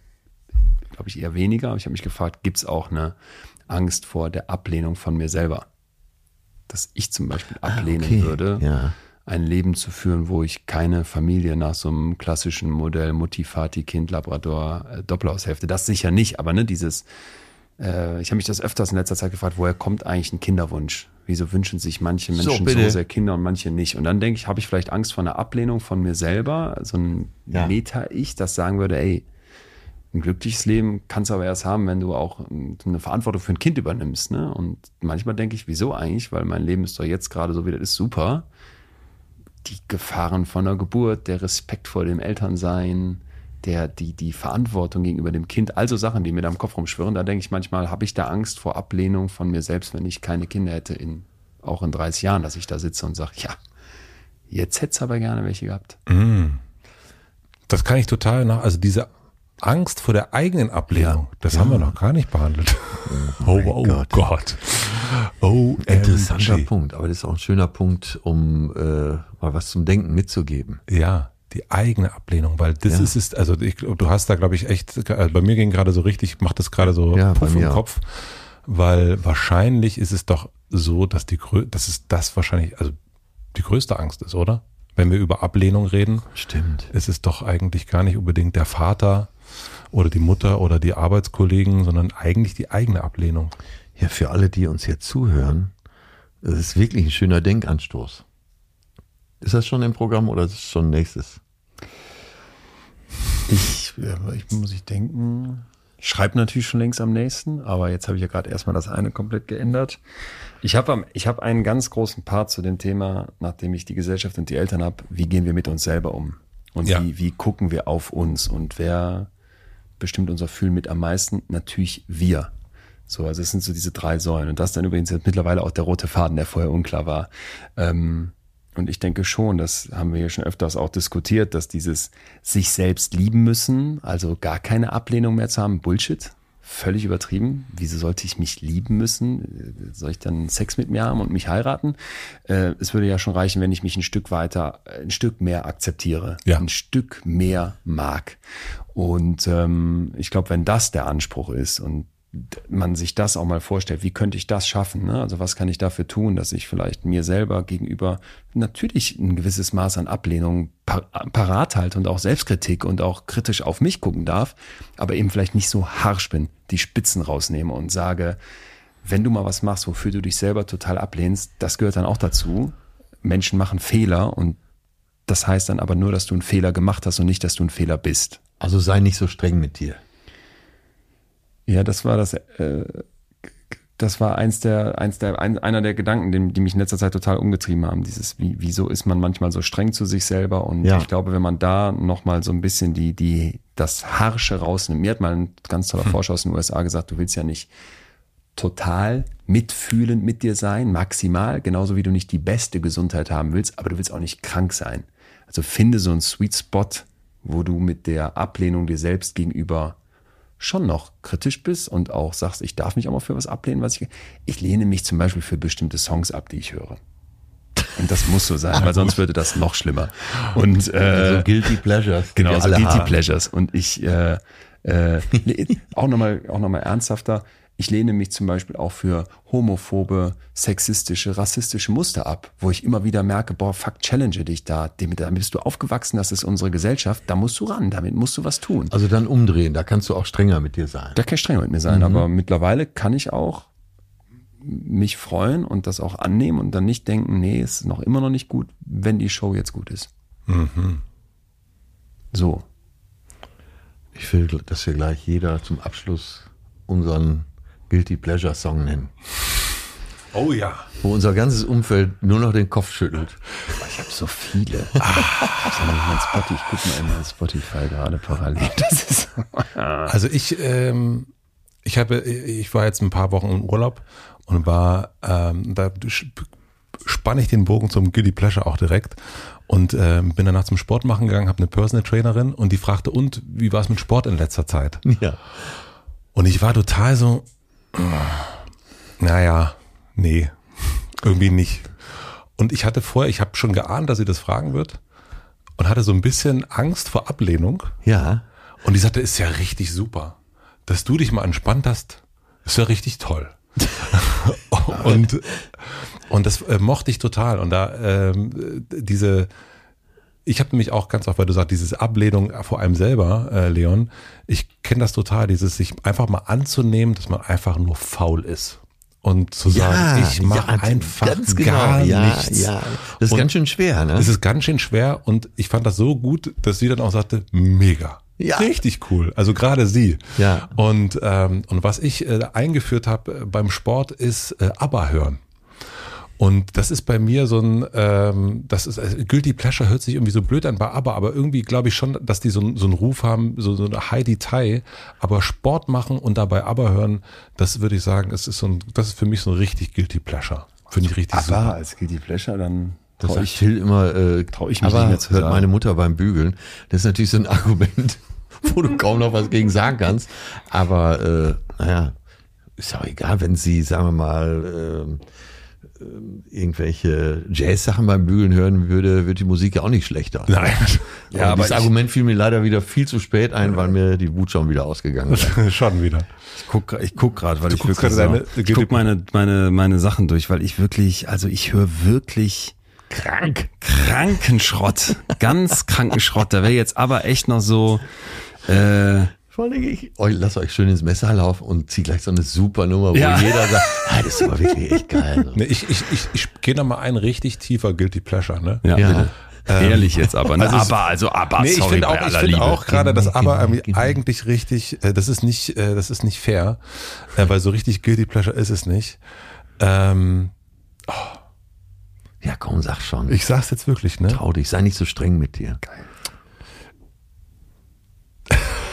Wenn es raus ist, wird da draußen alles ich leichter. Hab, äh, ich habe ich hab neulich mal wieder böse Onkels gehört. Hui.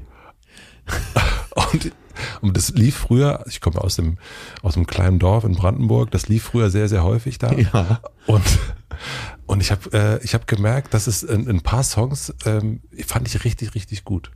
Und habe sie dann auch mehrmals gehört. Soweit ja, Guilty ich, Pleasure, böse Onkels. Das ist ein Guilty Pleasure. Jetzt kann ich, sage ich, ich auch ehrlich. Ich weiß gar nicht, sind alle, äh, sind denn alle Songs äh, so Nein, null rechts man, von denen? Nein, nee, nee, überhaupt, also, äh, also es gibt ganz, also das ist ja nochmal eine ganz neue, nein, überhaupt nicht.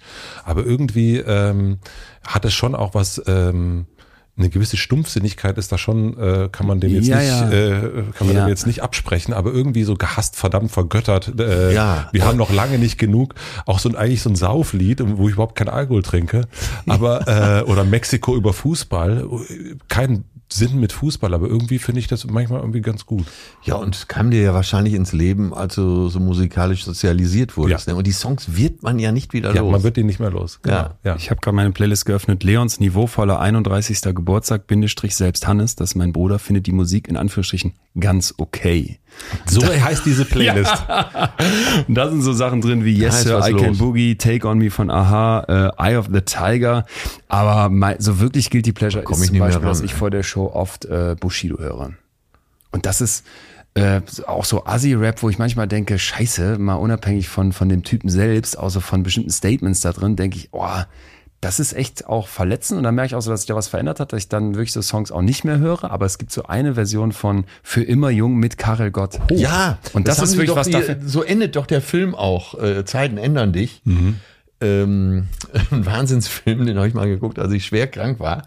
Äh, Von und- Bushido. Von Bushido, ja. Und es endet vor dem Brandenburger Tor, große Open-Air-Bühne, für immer jung, ein Leben lang, für immer Dafür müssen jung. die beide so in die Hölle wie Eckhard von Hirschhausen, als er mal in so einem Stadion, ich glaube beim evangelischen Kirchentag Tears in Heaven gesungen hat. Oh, wow. Das hat er Ja. mit dem WDR-Rundfunkorchester Oder so. in, auch in der Philharmonie gespielt.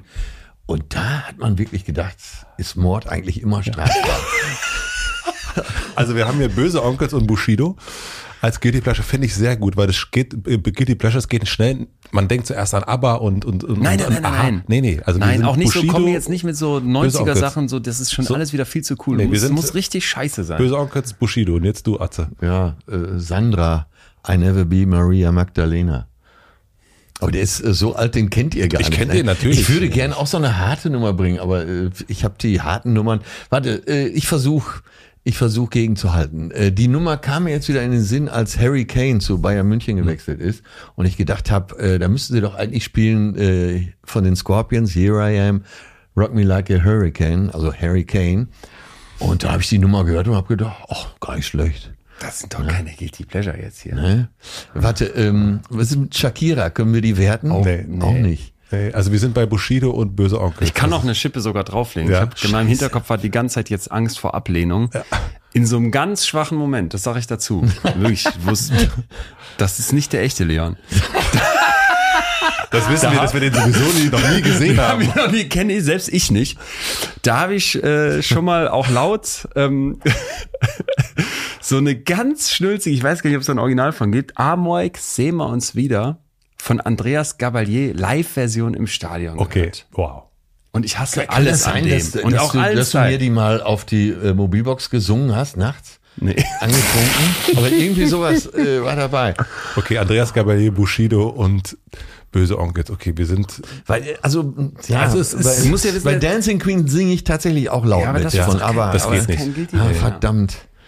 Ja, Dann ich, sag ein äh, anderes ohne ich, Musik. Was hast du denn sonst? Du hast so ein paar Laster. Ähm, ich höre gern Akkordeonmusik. Zählt das? ja. Okay, Gott. Ja. Gott sei Dank. Na gut. Ich fand's schön. Ja. Ja. Richtig wieder? schön. Weil wir uns ja immer nur im Sommer treffen. Ja, es ist in deinem wieder- nicht belüfteten ist ja auch der Saunaclub. Es ist der Saunaclub. Wie man sieht. In Tradition müssten wir eigentlich gleich noch die Handtücher rausholen und uns um den Kopf winden.